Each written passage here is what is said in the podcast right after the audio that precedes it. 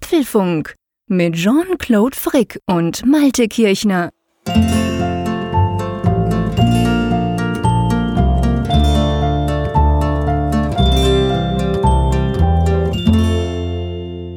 Hallo und herzlich willkommen zum Apfelfunk Ausgabe 166, welche wir am Mittwochabend wie immer dem 24. April aufnehmen. Bei uns, lieber Malte an der Nordsee, bei uns hier in Bern ist es so, dass jetzt gerade in den letzten zwei Stunden ungefähr 20 Grad von dem schönen Wetter geklaut wurden. Es war mal 20 Grad und jetzt am Abend ist es nur noch 5. Es wurde deutlich kälter, ein großes Gewitter zieht draußen rum. Ich hoffe, man hört es dann nicht. Wie sieht es bei dir aus, wettertechnisch? Ich gucke gerade auf meine Apple Watch. 19 Grad zeigt die mir immer noch an. Also im April am Abend, das, das ist ja richtig tropisch. Ja, das ist angenehm. Das heißt, du hast schon wahrscheinlich schon ziemlich warm unter deinem Dach, oder? das kann ich dir sagen. Also 25 Grad zeigt mir das Thermometer hier innen an. Das sind eigentlich so Gradzahlen, die wir sonst immer erst im Juni erreichen. Das, das ist so gerade an der Schwelle, wo es unangenehm wird, Podcasts zu machen. Wobei es ja immer ein Vergnügen Och, ist, mit dir Podcast zu machen. mal hier mal nicht rum, ja. Vor allem, du weißt ja, wenn der Sommer näher rückt und du schon in deinem Dach quasi tropische Verhältnisse hast, heißt ja das auch, dass unser schönes Apfelfunktreffen näher rückt. Also eigentlich durchaus positiv, oder? Das sage ich jetzt, bei mir ist 21 Grad, also super angenehm. Wie gesagt, draußen ist es kalt, aber ich, vielleicht jammere ich in ein paar Wochen dann auch, wenn es bei mir unterm Dach heiß wird. Aber hey, egal. Wir sind beim Apfelfunk, wir haben schöne Themen und wir können sagen, dass wir ja noch bei unserem Zweitprojekt auch noch ganz fleißig waren, oder? ja, wir kommen aus dem Podcasten momentan gar nicht mehr raus. Also wir haben uns Ostern nicht zurückgelehnt, sondern haben schöne Podcasts produziert. Einerseits die letzte Apfelfunk-Folge, die ihr hoffentlich gehört habt über Ostern. Zum anderen haben wir unseren Kfz-Podcast dann weiter fortgesetzt. Kfz, das wisst ihr ja, steht für Kirchner Frick und Zeyer. Da ist ja der liebe Raphael Zeyer mit von der Partie. Und wie ich finde, ein Thema, was ja durchaus jeden betrifft. Genau, wir haben über E-Mails gesprochen. Ihr wisst ja, Kfz, das ist insofern monothematisch. Wir nehmen uns jedes Mal ein Thema vor, tun das in Länge und Breite diskutieren und analysieren auch, ist auch nicht unbedingt zeitkritisch. Das heißt, ihr könnt das hören, wann ihr wollt. Dieses Mal sprechen wir über E-Mails und ja, da kamen schon einige spannende Sachen äh, zu, zutage, wie wir drei das so machen, wie wir so mit der E-Mail-Flut auch umgehen, die Tipps und Tricks, die wir da haben. Also wenn ihr Lust habt, schaut mal nach Kfz oder techtalktemperamente.com, da könnt ihr es auch, das ist unsere Webseite, da könnt ihr es natürlich auch anschauen. Würde uns freuen und das habt ihr auch schon ganz fleißig gemacht, also von dem her super Sache. Aber hier sind wir jetzt beim Apfelfunk, lieber Malte. Und wir müssen äh, das machen wir ab und zu, aber ich glaube, dieses Mal ganz besonders, wir müssen mal so einen ganz kleinen Blick über den Tellerrand werfen, oder? Genau, wir, wir knicken mal eben unseren Themenzettel zusammen. du alter Phrasendrescher. Und schauen mal über den Tellerrand. Gut, genau, genau. Mal gucken, wer jetzt hier gerade schon da, was knicken, wie, wo, was. Ja. Es geht natürlich um faltbare Smartphones, beziehungsweise um the one and only, das, was ja seit Tagen, ja, man kann sagen seit Wochen, seit zehn Tagen knapp, groß in den Medien ist das Galaxy Fold, das erste äh, faltbare Smartphone von Samsung. Das wurde an Tester rausgegeben. Ja, dann wurde es wieder zurückgezogen. und jetzt ist es so, dass wir den ursprünglichen Verkaufsstart, der eigentlich schon in wenigen Wochen hätte starten sollen, in den USA sogar schon am Freitag, der wurde jetzt weltweit abgeblasen. Und ähm, ja, zurück ans Reißbrett sozusagen. Das sagt zwar Samsung nicht ganz so, aber grundsätzlich sieht es ein bisschen danach aus, weil das, dieses Display ja Fehler hatte. Hat nicht gut funktioniert, es ging kaputt. Ja, das hast du nett formuliert. Es gab, gab ja sogar Diskussionen darüber, dann auf Twitter, wo gesagt wurde, naja, wieso, bei Apple ist auch schon mal was kaputt gegangen und so. Aber das Auffallende an der Geschichte bei Samsung war ja, es gab ja bislang nur sehr wenige Geräte, die wurden an Rezensenten geschickt, an Reviewer. Und bei denen war die Auswahlquote dann weltweit so hoch, also vom kleinen Problem, der Lorenz Keller hatte ja irgendwie so einen kleinen Hubbel, der da mal zeitweise aufgetaucht ist, mhm. bis hin dann eben, dass das dann so aussah wie so eine alte, ja, so eine alte Lichtröhre, die irgendwie kaputt war und noch flackerte. Da war ja einiges dabei. Dann gab es irgendwie sehr viel Verwirrung mit der Frage eben, dass man eine Folie da abzieht oder eben nicht abziehen darf. Und am Ende ist das Ding halt, ja, wie du ja schon gesagt hast, zurückgezogen worden. Warum reden wir im Apfelfunk darüber? Ich finde, dass es gibt einen ganz interessanten ja, Zusammenhang kann man es nicht nennen, aber ähm, eine Parallele in der Thematik unfertige Produkte oder Produkte, die fehlerbehaftet sind, sollte man sie rausbringen. Wir haben ja kürzlich darüber gesprochen, dass ja Apple AirPower kassiert hat, nachdem das ja nun ewig angekündigt war. Und dann hieß es plötzlich, wir kriegen es doch nicht hin. Und ich muss kurz eine Träne verdrücken, Entschuldigung. ja, sprich nur weiter. Ja, ja, ist in der Tat ein trauriges Thema, aber es ist ja doch auch ein bisschen Häme über Apple ausgeschüttet worden in der Frage, dass sie eben diesen Schritt gegangen sind. Nun haben wir das andere Beispiel, finde ich. Oder wie siehst du das? Ja, wir haben sozusagen das andere Beispiel dahingehend, dass Samsung auch etwas ganz Neues versucht hat. Das ist wahrscheinlich, sage ich mal, ingenieurstechnisch sogar noch schwieriger, nämlich eben so einen faltbaren Bildschirm zu machen. Und ähm, sie haben es aber so gemacht, dass sie offensichtlich diese Dinge rausgerückt haben an Tester. Ja, sie hatten sogar vor, das Zeug zu verkaufen und haben jetzt, ich sage mal, ich meine, es gibt ja verschiedene Möglichkeiten. Also gerade Samsung hat ja da leider so ein bisschen einen schwarzen Fleck auf der weißen Weste sozusagen. 2016, wir alle wissen noch, die Galaxy Note 7, die gebrannt haben. In Flugzeugen wird zum Teil heute noch erwähnt, man darf so, so ein Gerät nicht mit sich rumschleppen. Die wurden ja dann verkauft und dann zurückgezogen und dann hieß es, wir haben es geflickt, dann nochmal verkauft und dann am Schluss end endgültig eingestampft. Also es war quasi noch schlimmer. Dieses Mal beim Galaxy Fold haben sie insofern früher reagiert dass sie es nach, den, nach dem Feedback der ersten Nutzer, also der ersten Tester zurückgezogen haben. Aber letztendlich ist es schon so, sie haben versucht, was auf den Markt zu bringen machen es jetzt erstmal nicht. Wir müssen jetzt mal abwarten. Wir wissen nicht genau, was das jetzt heißt. Und Apple hat es quasi nur nach internen Tests direkt eingestampft, hat es weder jemand einem Journalisten noch geschweige natürlich einem Käufer in die Hand gedrückt. Die Frage ist halt, was am Schluss passiert. Weißt du, wenn wir in drei Monaten ein Galaxy Fold kaufen können und das funktioniert und das, da kommt kein Sand rein oder, oder man weiß zumindest, das dürft ihr, das dürft ihr nicht und bitte die Folie drauflassen und so, dann werden wir sagen können, ja, war okay. Aber falls das gar nicht kommt oder erst in einem Jahr kommt, da muss man natürlich schon die Frage stellen, ja, aber testet ihr das intern nicht? Müssen das erst Journalisten merken? Also das ist schon, ich sag mal, Apple gibt zwar das Projekt dann gleich komplett auf, was ich auch schade finde. Ich würde mir auch wünschen, sie hätten es zurückgezogen und würden sagen, ja, wir feilen noch am Lüfter rum oder so. Aber es ist schwierig abzuschätzen, weißt du, ob hm. das Fold dadurch tot ist ja. oder nur verzögert. Ja, zunächst mal muss man ja sagen, das ist eine der ganz wenigen Gelegenheiten, wo diese kurz vorab Reviews, also das macht ja Apple auch, dass sie an ausgewählte Tech-Blogs, ähm, Rezensenten, mhm. Tageszeitungen dann Geräte rausgeben. Die dürfen sie nur ein paar Tage nutzen, dann vor dem Verkaufsstart und ähm, dann rezensieren. Und diese Reviews sind ja, naja, aus meiner Perspektive immer mit Vorsicht zu genießen, weil die Zeit ist mhm. einfach so knapp bemessen. Die, die Tester, selbst wenn es ausgewiesene Experten sind, sie können das natürlich ja nicht jetzt irgendwie Langzeiterfahrung über drei Monate da abgeben oder über zumindest einen, einen vernünftigen Zeitraum. Und dementsprechend sind diese Reviews häufig ja dann doch eher ein bisschen langweilig. Und, und hier ist wirklich mal so ein Beispiel, wo es doch spannend dann sein kann, diese Vorab-Reviews dann zu, zu lesen. Das fand ich erstmal so aus journalistischer Sicht ganz erheiternd. Ob wir die Dinger nochmal wiedersehen, ist natürlich so eine Frage. Also nach, nach meinem Gefühl hakte es da irgendwie so an zu vielen Stellen, als dass das mit so einem kleinen Bugfix oder einer bessere, besser sitzenden Folie getan ist. Aber gut, das wird die Zeit zeigen. Ja, also wir wissen heute, Stand 24. April, ähm, was sehr spannend ist, kann ich euch durchaus empfehlen, wenn ihr euch für das Thema interessiert. Schaut mal bei ifixit.com vorbei, das sind die, die ja jedes neue Gerät immer auseinandernehmen und dann so ein bisschen gucken, wie, wo, was. Die haben es auch geschafft, so ein Galaxy Fold auseinanderzunehmen. Wie sie das genau hingekriegt haben, ob sie irgendeinem Journalisten ein Testgerät geklaut haben, das dann auseinandergenommen haben und dann Samsung gesagt haben, oh sorry, wir haben jetzt nur noch Einzelteile, keine Ahnung, aber sie haben es auf jeden Fall getan.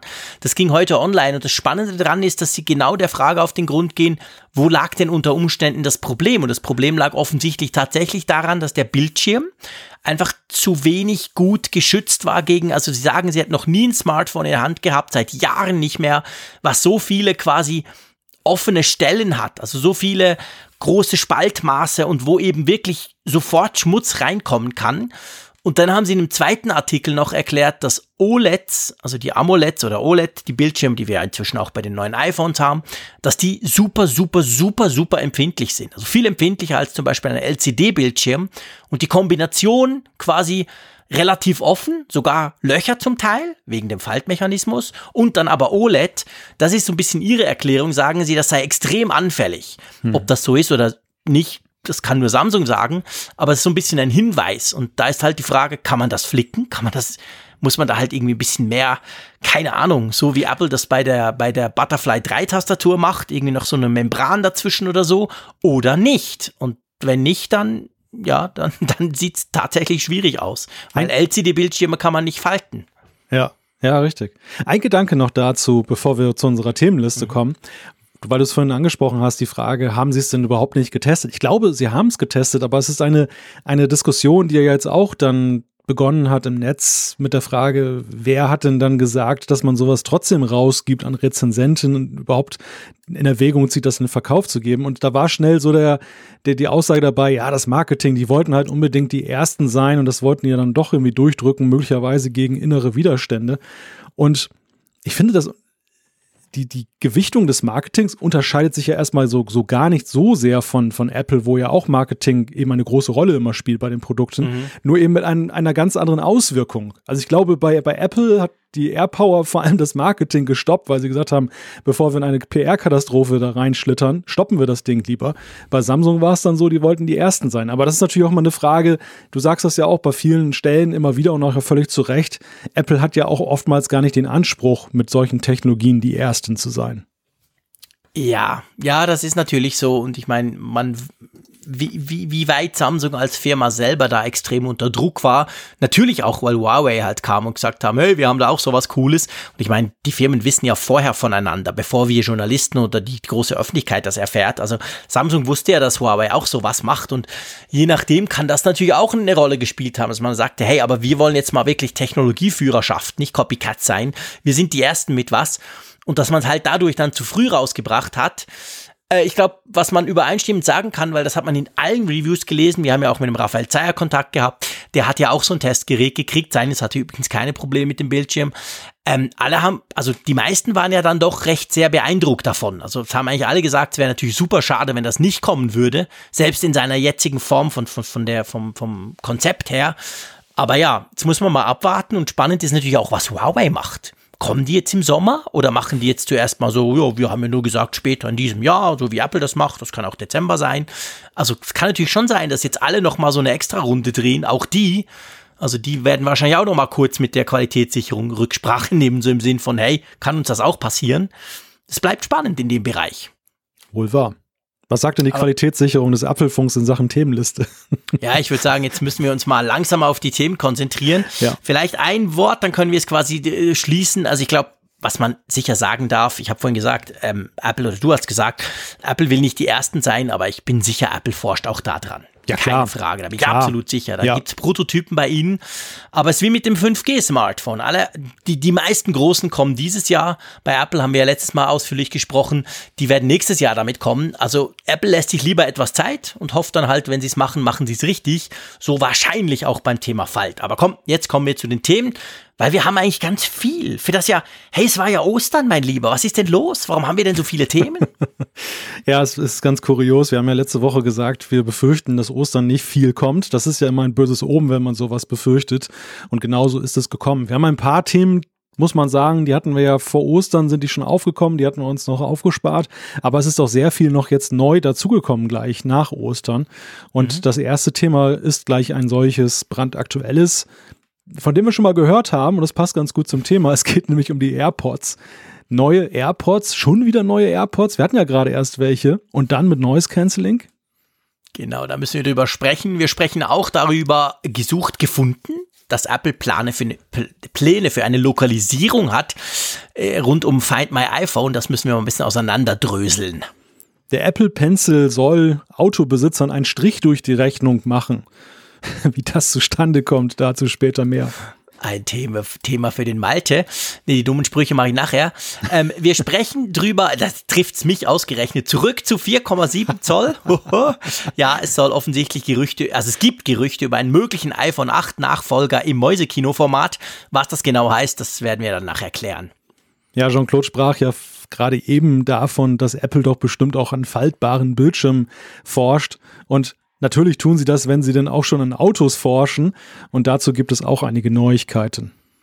Dann One More Thing. Es gibt einen weiteren Streit zwischen Apple und Swatch. Wie der genau ausgeht und warum Apple gegen das Schweizer Amt für geistiges Eigentum zusätzlich auch noch so einen Rechtsstreit gewonnen hat, das klären wir dann gegen Ende der Folge. Ja, und weil wir so viel zu erzählen haben, einige Apfelstücke, also kurze Nachrichten. Einerseits Powerbeats, Apple Pay in Österreich und was haben denn Apple und Amazon gemeinsam? Also darüber später etwas. Genau, dann natürlich Umfrage der Woche und auch Zuschriften unserer Hörerschaft, die uns nach wie vor sehr zahlreich erreichen, die Zuschriften. Das freut uns sehr. Also das passt alles rein, gibt eine vollgepackte Folge. Ähm, ja, freut mich, macht mir immer Spaß, mit dir über solche Dinge zu diskutieren. Lass uns gleich loslegen, lieber Malte. Wir, wir fangen an mit den AirPods und ich, ich muss sagen, als ich diese Meldung las, dachte ich zuerst, äh, da hat einer was verwechselt. Die AirPods sind ja schon im Verkauf. Die sind seit drei Wochen, kann man die kaufen. Ähm, aber es ging dieses Mal nicht darum, sondern es geht quasi schon wieder um die nächsten, oder? Ja, es ist total kurios. Es hat ja eine ganze Weile gedauert, bis die zweite Generation der AirPods herausgekommen ist. Ja, eine ganze Weile. Kann man mit, mit deutscher Zurückhaltung kann man das, mit norddeutscher Zurückhaltung kann man, es ging scheiße lange, zweieinhalb Jahre. Aber okay, es ging eine ganze Weile, stimmt. genau. Und jetzt ist halt die Spekulation und das Interessante ist, es kommt ja aus zwei Quellen. Einerseits von der Digitimes und auf der anderen Seite von Ming Chi Kuo, dem Analysten, der immer wieder mit Apple-Produkten von sich reden macht, der ganz gute Kontakte hat in die zu Zubehör oder nicht in die, in die Zuliefererindustrie. Und beide sagen unisono, dass zum Jahreswechsel 1920 schon die nächste Generation der AirPods herauskommen könnte. Und es gibt so gewisse Unterschiede in den Darstellungen. Ich glaube, worin sie sich auch einig sind, ist, dass es ein komplett neues Design geben soll. Mhm. Und ähm, bei der Digitimes ist dann noch eine Aussage, die da lautet, und das lässt aufhorchen, buchstäblich, dass Noise Cancelling enthalten sein könnte in den AirPods. Genau. Ähm, lass uns zuerst mal kurz über die Features sprechen, bevor wir über den möglichen kolportierten Zeitplan reden, okay?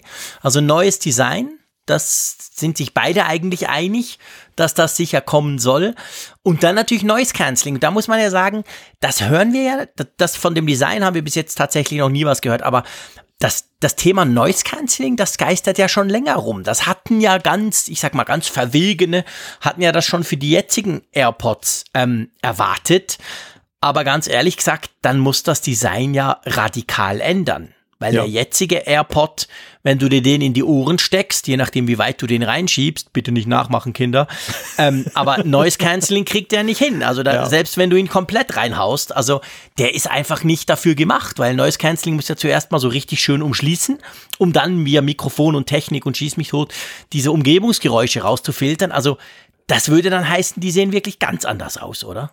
Ja, ja, das eine bedingt in der Tat das andere, denn Noise Cancelling funktioniert ja so, dass um dein Ohr oder in deinem Ohr ein geschützter akustischer Raum erstellt wird, in dem du eben nur das hörst, was aus den Lautsprechern kommt, um nämlich dann die Außengeräusche beim Mikrofon aufzunehmen und mit intelligenter Technik eben herauszufiltern, dann die Umgebungsgeräusche oder so eine Art Gegenschall zu erzeugen. Und ja, jeder, der die AirPods kennt, weiß ja, da kann man nichts machen und es würde auch ziemlich strange aussehen, wenn man jetzt einfach dann irgendwie so Watte drum macht oder so. Das wird es ja, nicht sein. Und dementsprechend muss es ja irgendetwas sein, was dann diesen Charakter herstellt. Mhm. Ja, also es müsste ja fast so ein bisschen Richtung, ich sag mal, Richtung in ihr gehen, oder? Ja, ja, definitiv. Also so also eben entweder hast du die großen, die kennen wir ja von Bose, von Sony, so die richtig großen, dicken Dinger.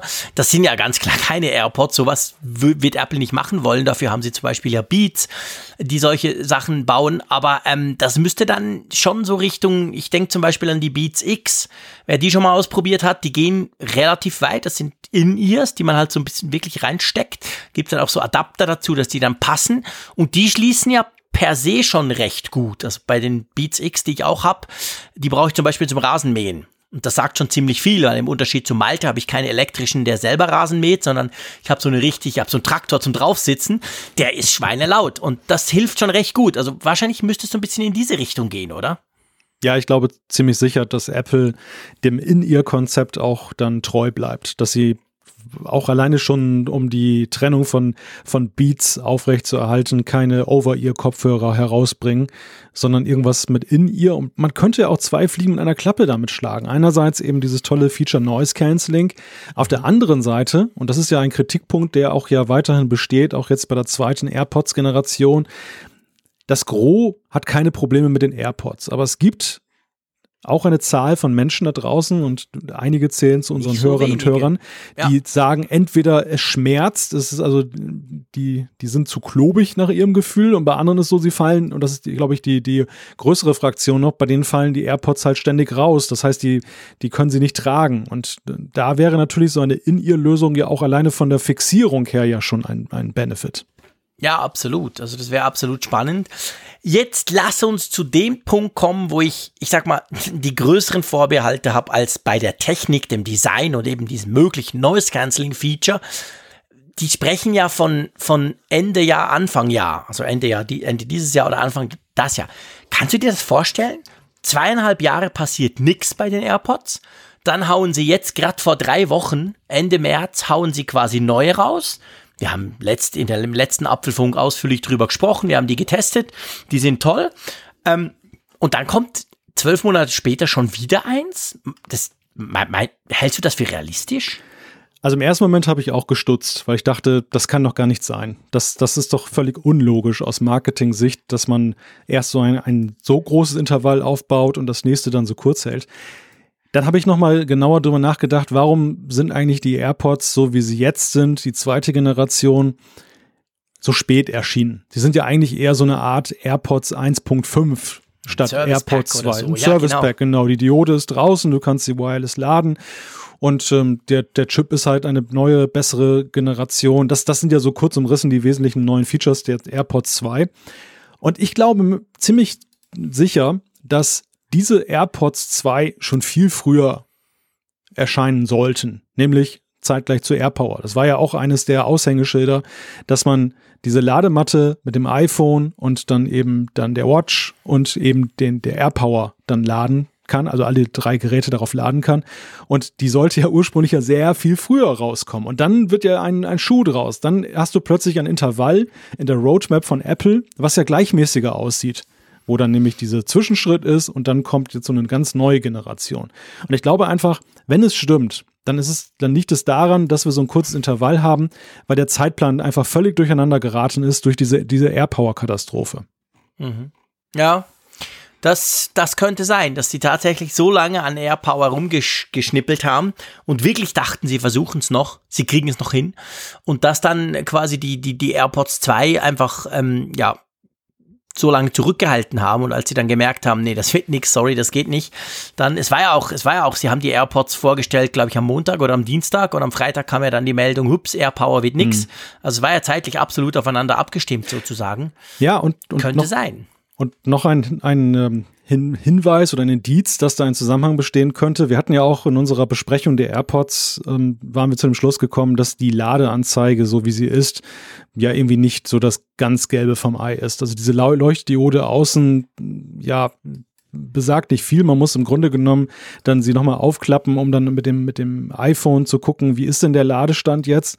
Und das war ja eben alles auf AirPower getrimmt. Auf diese, ja. ich lege alle Geräte drauf und dann zeigt mir das iPhone an für alle sich ladenden Geräte, wo stehen sie gerade? Also es, es fehlt ja, es fehlt ja irgendwo dieser, dieser letzte Schliff, der eben, wo AirPower das verbindende Element der war, der ja. fehlt. Und, und auch deshalb glaube ich, dass da schon ein sehr enger Zusammenhang bestand. Und das heißt dann, um, um quasi auf die, die Frage zurückzukommen, das würde dann heißen, dass eben, ähm, dass natürlich, wenn es dann doch eben Ende Jahr oder lass es Januar, Februar nächsten Jahres sein, das ist, also man entwickelt ja immer parallel, muss man wissen. Ist ja nicht so, dass sie das eins nach dem anderen machen, sondern es wird ja parallel entwickelt. Das eine ist dann schon weiter und kommt natürlich logischerweise früher auf den Markt. Das andere wurde aber vorher auch schon angefangen. Und das würde dann eigentlich wieder dafür sprechen, um das so ein bisschen abzuschließen, dass das eben tatsächlich sein könnte, dass wir jetzt zwar lange warten mussten wegen AirPower auf die Zweier, aber dass die Dreier verhältnismäßig dann schnell, sprich nächstes Jahr schon, schon da sind. Ja, und ich, so vom Zeitrahmen her ist es ja auch so, dass dieser Jahreswechseltermin passen würde zur ersten Generation, dass man da wieder in diesem alten Zeitfenster dann angelangt ist. Das stimmt, da hast du recht, da war doch was, genau. Die kamen ja auch im Dezember raus ursprünglich. Ja, spannend, mal gucken. Also finde ich natürlich interessant, fände es auch interessant mit, mit dem Noise Cancelling, das würde ich durchaus gerne ausprobieren. Ähm, ja, wird sich sicher noch konkretisieren im Verlauf des Jahres. Wie immer sagen wir so schön, wir bleiben dran, oder? Und das passt gleich gar nicht so schlecht zum nächsten Thema, mein Lieber. Und zwar, ich weiß ja nicht, wie oft du schon dein iPhone verloren hast, beziehungsweise dein iPhone gesucht hast. Passiert ab und zu. Ich bin dann immer ganz froh, kann ich über die ähm, Apple Watch quasi das Pingen aktivieren, dann brummt's irgendwo im Sofa oder wo auch immer, wo es eben mir aus der Tasche fiel. Wenn du es ein bisschen weiter nicht mehr weißt, dann bist du ganz froh, wenn du die App iPhone suchen hast. Dann kannst du nachgucken, wo deine ganzen Apple-Geräte so rumfliegen. Und dann kannst du ja auch noch deine Freundin, deine Kinder, je nachdem, wer auch immer.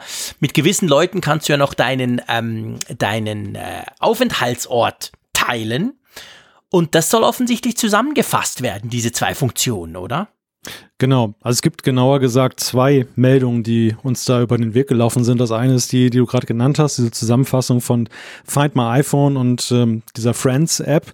Und auf der anderen Seite, dass Apple angeblich auch hardwaretechnisch etwas in der Pipeline hat, was noch ergänzend hinzukommen soll, nämlich so eine Art Tag, dass man dann seine Geräte oder nein, nicht seine Geräte, sein Spielzeug zum Beispiel oder irgendwelche analogen Gegenstände mit diesem Tag versehen kann. Solche Sachen gibt es auch schon als Zubehörteil von anderen Herstellern. Und das dann auch über diese Find My Friends oder Find My iPhone Kiste dann orten kann, um eben zu gucken, ähm, wo ist das jetzt abgeblieben oder es man lässt es zurück und es entfernt sich und dadurch gibt es einen Alarm, dass man das gesagt wird, pass auf, du hast was vergessen irgendwo. Also das, das alles kursierte so und ja, fangen wir mal mit der Software an. Wie, wie findest du diesen Gedanken, das jetzt zusammenzufassen? Und ich glaube, du hast mir auch gerade die Frage gestellt, ob ich das nutze, ne? Ja, genau. Ob du es mal schon genutzt hast, um zum Beispiel dein iPhone zu suchen. Ich, ich tänzel die ganze Zeit elegant drum herum, weil denn, denn, tatsächlich so, ich habe es spielerisch schon des Öfteren genutzt, aber ich muss, mhm. muss gestehen, so ähm, diese Find My iPhone Sache ist halt ich, ich weiß halt nicht, ob jeder im entscheidenden Moment dran denkt, dass er die Möglichkeit hat. Weil ein, so eine App für solche Eventualitäten natürlich schnell eben in Vergessenheit gerät und auch in irgendwelche Unterordner dann, dann platziert wird. Wohingegen, und deshalb finde ich den Gedanken eben so sympathisch, das mit dieser Friends-App dann da zusammenzufassen. Wenn du eine App hast, wo du weißt, ich kann lokalisieren jeder Lebenslage, ist das halt ganz praktisch. Und diese Friends-App, ich fand die damals sehr faszinierend ich finde allerdings mittlerweile, dass das zum Beispiel WhatsApp, die bieten ja auch die Möglichkeit an, den Live-Standort für einen bestimmten Zeitraum zu teilen, mhm. dass sie das ein bisschen besser hingekriegt haben, einfach Echt? vom Handling. Spannend, interessant. Also ich bin ein großer Freund der Friends-App. Ich mache das viel. Ich treffe ja immer mal wieder Leute und dann äh, oftmals, wenn ich weiß, dass sie ein iPhone haben, nutze ich das auch, um schnell den, den, den Standort zu tracken oder so oder eben meinen freizugeben etc. Ich finde, ich brauche die viel, aber du wirst lachen. Ich habe gerade letztens dachte ich mir so, ma, jetzt könnte ich mal die, die Find My iPhone App nutzen, beziehungsweise diese Funktion, weil ich tatsächlich mein eines iPad nicht mehr gefunden habe. Ich wusste nicht mehr, wo das war. Und dann habe ich aber wirklich einfach, weil ich das schon so lange nicht mehr genutzt habe, also ich brauche die Friends-App viel und die andere eben nie. Ich habe es in der Friends-App gesucht, habe die aufgemacht, habe rumgesucht und mir gedacht, wo ist denn das? Das war doch irgendwie, da gab es doch was. Und ich gebe gerne zu, ähm, peinlich, peinlich, aber ich habe dann sogar gegoogelt, wie man das jetzt machen kann. Habe dann, by the way, noch gemerkt, dass man das ja auch in der iCloud, also im Webbrowser auch nutzen kann. Dort gibt es diese Funktion nämlich auch. Aber ähm, ja, also ich, ich wäre selber auch auf die Idee gekommen, ja, eine App für alles. Eine App für meine Freunde, für meine Geräte, zack, etc. Kann ich meine Freunde löschen und meine Geräte, nee, umgekehrt, kann ich meine Geräte fernlöschen und meine Freunde finden. Also das wäre cool. Also ich finde, das, das müssen sie machen, weil das ist irgendwie jetzt nicht logisch, dass das getrennt ist. Ja, ja, sehe ich absolut genauso. Und es ist halt einfach zu umständlich, zu. genau. Ja, du musst, du musst halt immer die richtige App dann wissen in dem Moment. Und das, das wäre einfach unglaublich einfacher, wenn man sagen würde, es gibt für Lokalisierung eben eine zentrale Anlaufstelle. Aber du hast natürlich recht, Apple war relativ früh mit dieser Freunde-App. Da war das wirklich so, boah, krass cool. Äh, ich kann ja meine Freundin stalken, geil. Aber inzwischen kann das ja fast jede App. Also WhatsApp kannst, du hast erwähnt. Klammer auf, WhatsApp habe ich nicht gern, Klammer zu, wir sprechen aber im nächsten Kfz-Podcast da ausführlich drüber, über Messenger, by the way. Ähm, aber zum Beispiel auch Google Maps kann das auch. Du kannst in Google Maps auch sagen, mein Standort teilen dem und dem und so. Also inzwischen können das mehrere Apps solche Geschichten machen. Da ist das, ich sag mal, das anfängliche Alleinstellungsmerkmal natürlich so ein bisschen weg. Also man hat auf seinem iPhone wahrscheinlich mehrere Apps, die das alles auch können, wenn man das machen möchte. Ja, diese Lokalisierungsfunktionen in Echtzeit sind ja in mancherlei Hinsicht ein heißes Eisen. Einerseits mhm. buchstäblich ein heißes Eisen, weil ähm, ich kann mich erinnern, in den Anfängen war es dann so, dass der Akkuverbrauch relativ hoch ja, war. Stimmt. Und dann wurden die Geräte auch schnell warm, weil sie halt irgendwie so in Dauerbenutzung waren. Das, deshalb hat man diese Funktion mit einer gewissen Vorsicht genutzt. Ich finde bemerkenswert, jetzt am Beispiel von WhatsApp, weil ich das tatsächlich häufiger mal nutze, familienintern, dass ich sage, mhm. hier, pass auf, ich schicke mit dir mal meinen Standort und weißt du, wann ich nach Hause komme. Genau.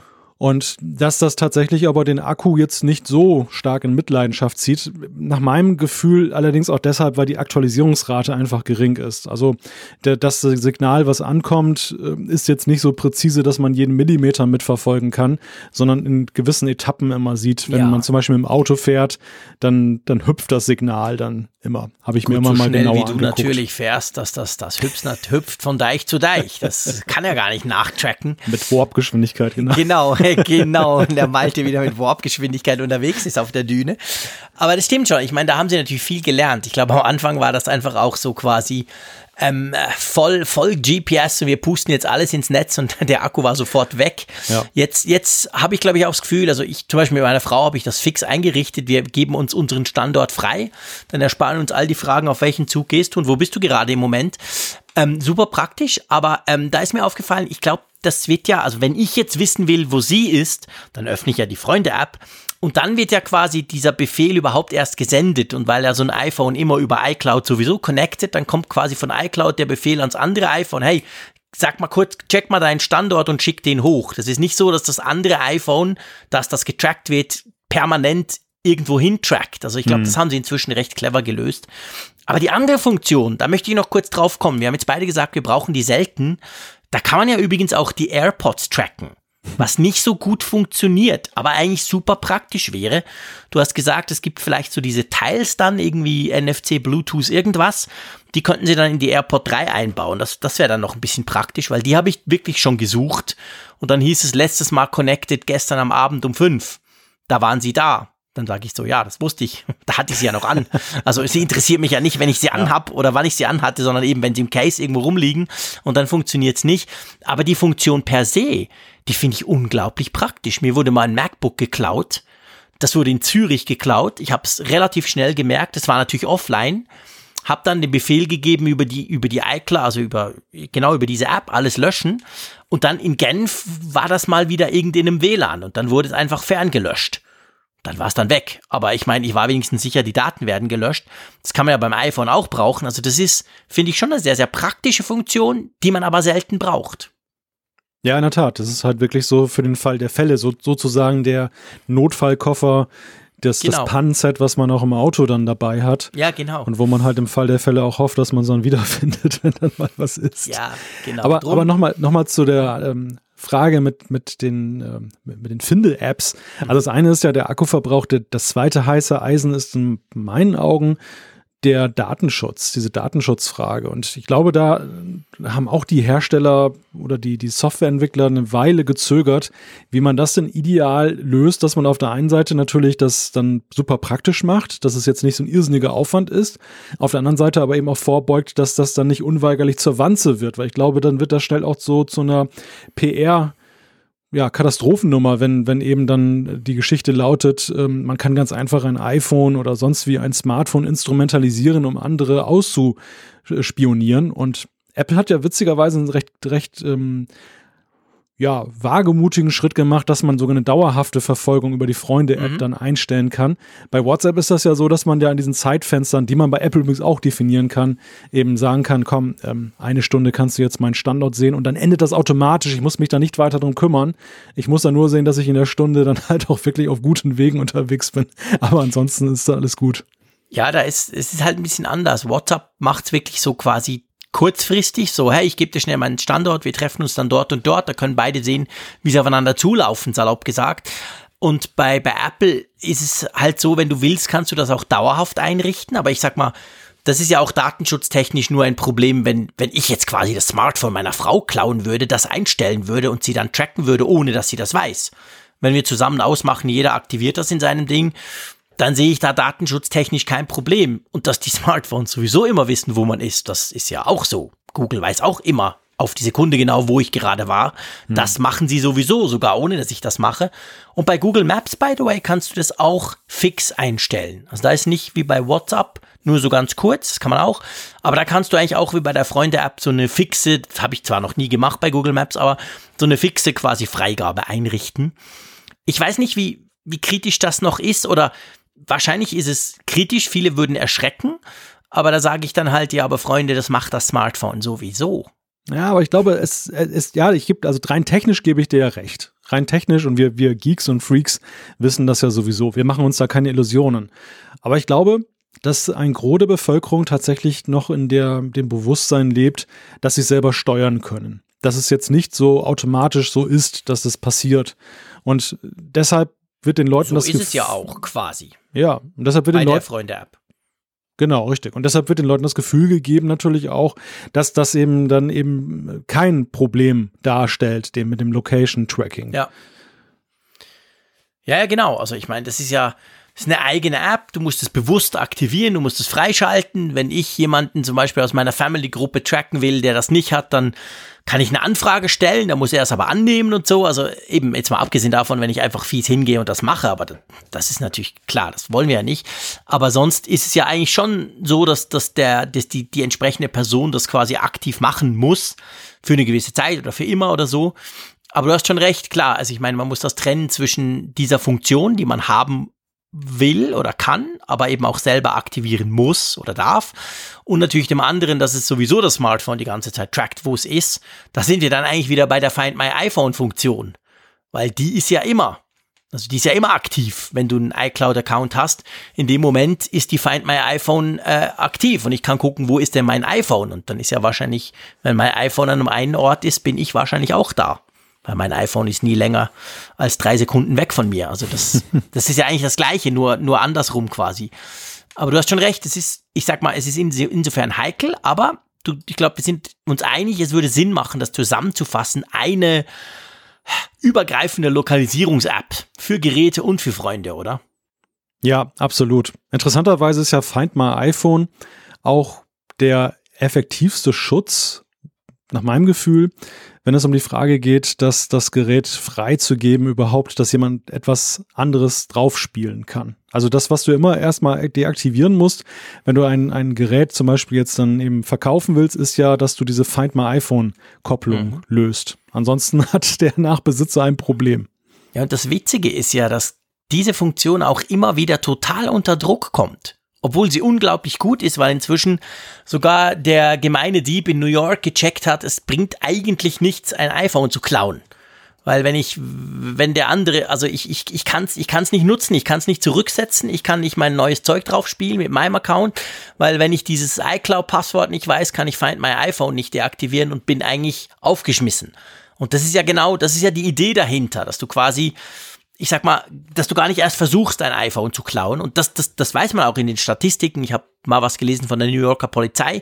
Äh, die haben wirklich gesagt, die iPhone, die Taschendiebe, die iPhones geklaut haben, das ging zurück, seit es diese Funktion gibt. Gleichzeitig aber gibt es natürlich viele, die ihr iPhone verkaufen und das vergessen. Oder es gibt Leute offensichtlich, die ihr iPhone irgendwo liegen lassen und dann so nach dem Motto, ist mir scheißegal, ich kaufe mir ein neues. Die wollen das nie zurück. Und dann landen die zum Beispiel in einem Fundbüro und dann ist es natürlich so, du kannst mit den Geräten nichts mehr tun. Also es gab gerade letztens einen Fall in der Schweiz, da hat dann so ein Fundbüro oder die haben die verkauft und irgendjemand hat irgendwie 1000 iPhones gekauft, die in den Straßen gefunden wurden. Die ließen sich aber natürlich alle nicht mehr aktivieren. Der ist dann zu Apple gegangen und Apple hat gesagt, nö, machen wir nicht, Punkt. Der ist dann sogar vor Gericht gezogen, weil er gesagt hat, kann doch nicht sein und überhaupt und ich habe jetzt da so viel Geld ausgegeben für iPhones, so kann die gar nicht brauchen und ich weiß nicht, wie es dann ausging, aber auf jeden Fall die, die Funktion ist auch nicht ganz unumstritten. Obwohl ich, sage ich ganz klar, ich finde die genial. Punkt. Also ich finde die super, super, super wichtig. Also ich bin da völlig Befürworter, aber es gibt immer wieder Druck von, ich sag mal, Interessengesellschaften oder so, die das gerne aufheben würden oder die gerne zulassen würden, dass man das bei Apple quasi aufheben lassen kann. Ja, ich kann deren Interesse nachvollziehen, aber ich glaube, im, Interesse der besten Sicherheit ist es alternativlos, ja, dass man das so Frage. macht. Ansonsten hast du schnell so eine Art TSA-Schloss. Ja, genau, genau. Diese, also um zur Erklärung, falls das jemand nicht weiß, diese TSA-Schlösser sind ja an, an Gepäckstücken häufig angebracht. Die haben dann eben die Möglichkeit, oder das sind manchmal Zahlen oder meistens Zahlenschlösser, aber das dann noch so ein, so ein Schlüssel, äh, so ein Schlüsselloch, wo dann halt die, die TSA dann in den USA, die, die äh, Transportsicherheitsbehörde, die Möglichkeit hat mit so einem Schlüsselbund, da steht meistens so eine Zahl drauf und dann wissen sie, aha, Schlüssel 8 und dann können sie das dann bei Kontrollen aufmachen. Hat den Vorteil, du kannst dann dieses Gepäckstück halt eben dann in Anführungszeichen verschließen, dass das nicht jeder öffnen kann, aber gleichzeitig ist die Kontrollmöglichkeit eben auch gegeben.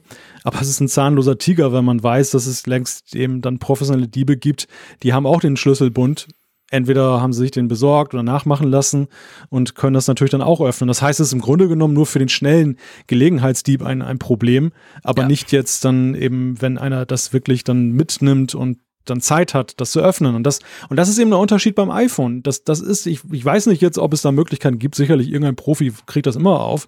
Aber es ist per se erstmal extrem schwierig, das dann aufzumachen. Ja, das, es ist, also das finde ich, ich, gut. Es ist extrem schwierig, nach wie vor. Also ich, selbst die Geheimdienste haben ja, haben ja Mühe damit. Auch nicht so, dass die das einfach so easy peasy mal knacken.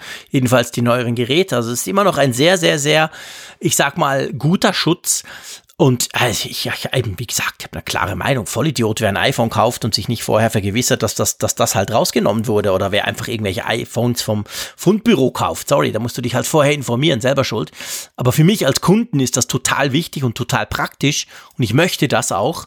Und darum bin ich froh, dass Apple ist ja da auch ganz hart. Also Apple sagt da ganz klar, nee, machen wir nicht, Punkt. Egal, ob das FBI anklopft oder sonst irgendjemand. Und ähm, ja, ich wollte nur, ich, ich wollte damit einfach nur erwähnen, dass das ja nicht ganz unumstritten ist, diese ganze Geschichte. Lass uns, wir sind gerade beim Schlüsseln. Wir sind gerade perfekt, perfekte Überleitung, mein Lieber. Wir sind bei Schlüsseln und ähm, offensichtlich ist der Apple Pencil, Klammer auf, den ich schon wieder verloren habe oder suchen müsste. Das ist, glaube ich, dieser Stift fürs iPad, gell? Du klärst mich dann auf. Also dieses Ding, was ich nie brauche, das weiße mit Bluetooth, damit kann ich Autos aufschließen oder wie genau geht das? Nein, nein, nein, nein, um Gottes Willen. Da habe ich was falsch verstanden. Schade, schade. Sonst hätte ich ihn nämlich gesucht. Dann hätte ich einen Use Case dafür. ja, kannst du ja mal probieren bei deinem Auto, ob das funktioniert. Da habe ich ja den Schlüssel, das ist ja nicht witzig. Ja, vielleicht beim Nachbar. nein, also die, die Nachricht, die wir gelesen haben, ist, dass der Apple Pencil, und ich glaube, es geht, glaube ich, um die zweite Generation. Mhm ich gucke gerade nochmal, ob es die zweite ist. Ja, finde find ich jetzt natürlich jetzt so schnell nicht. Doch, zweite Generation.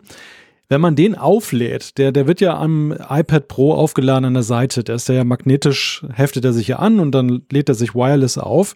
Genau. Und dieser Ladevorgang hat wohl bei einigen Leuten dazu geführt, dass ihr Autofunkschlüssel, wo man drauf drückt und dann geht das Auto auf und zu, nicht mehr funktioniert wenn das iPad Pro mit dem Pencil gerade in der Nähe ist und der Stift aufgeladen wird. Und Apple, okay. hat, und Apple hat das sogar eingeräumt. Also wenn man auf deren Support-Dokument mal nachguckt, dann steht da ganz klar, ähm, dass es dieses Problem geben kann und dass sie einfach dazu raten, dass wenn man dann ein Problem feststellt, dann soll man einfach das iPad Pro irgendwie so ein bisschen wegmachen oder soll den Apple Pencil runternehmen, dass, dass der nicht mehr geladen wird und schon funktioniert es wieder. ist ja witzig. Ich meine, ist ja witzig, wie das, ich sag mal, technisch funktioniert, weißt du? Was hat das Laden? Klar, wenn er, wenn er lädt, ist er ja auch connected. Also eben, kleines Frick-Beispiel, ich brauche den so selten, dass er dann meistens A nicht geladen ist, aber oft dann auch gar nicht mehr per Bluetooth erkannt wird, weil das schon so lange her ist. Der macht ja das quasi, der macht ja auch ein Pairing, wenn du es lädst.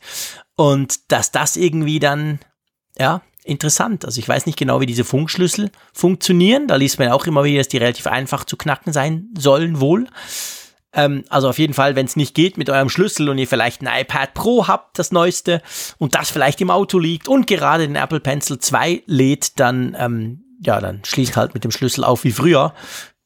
So richtig so mit reindrücken und drehen. Und dann müsste es eigentlich funktionieren, oder?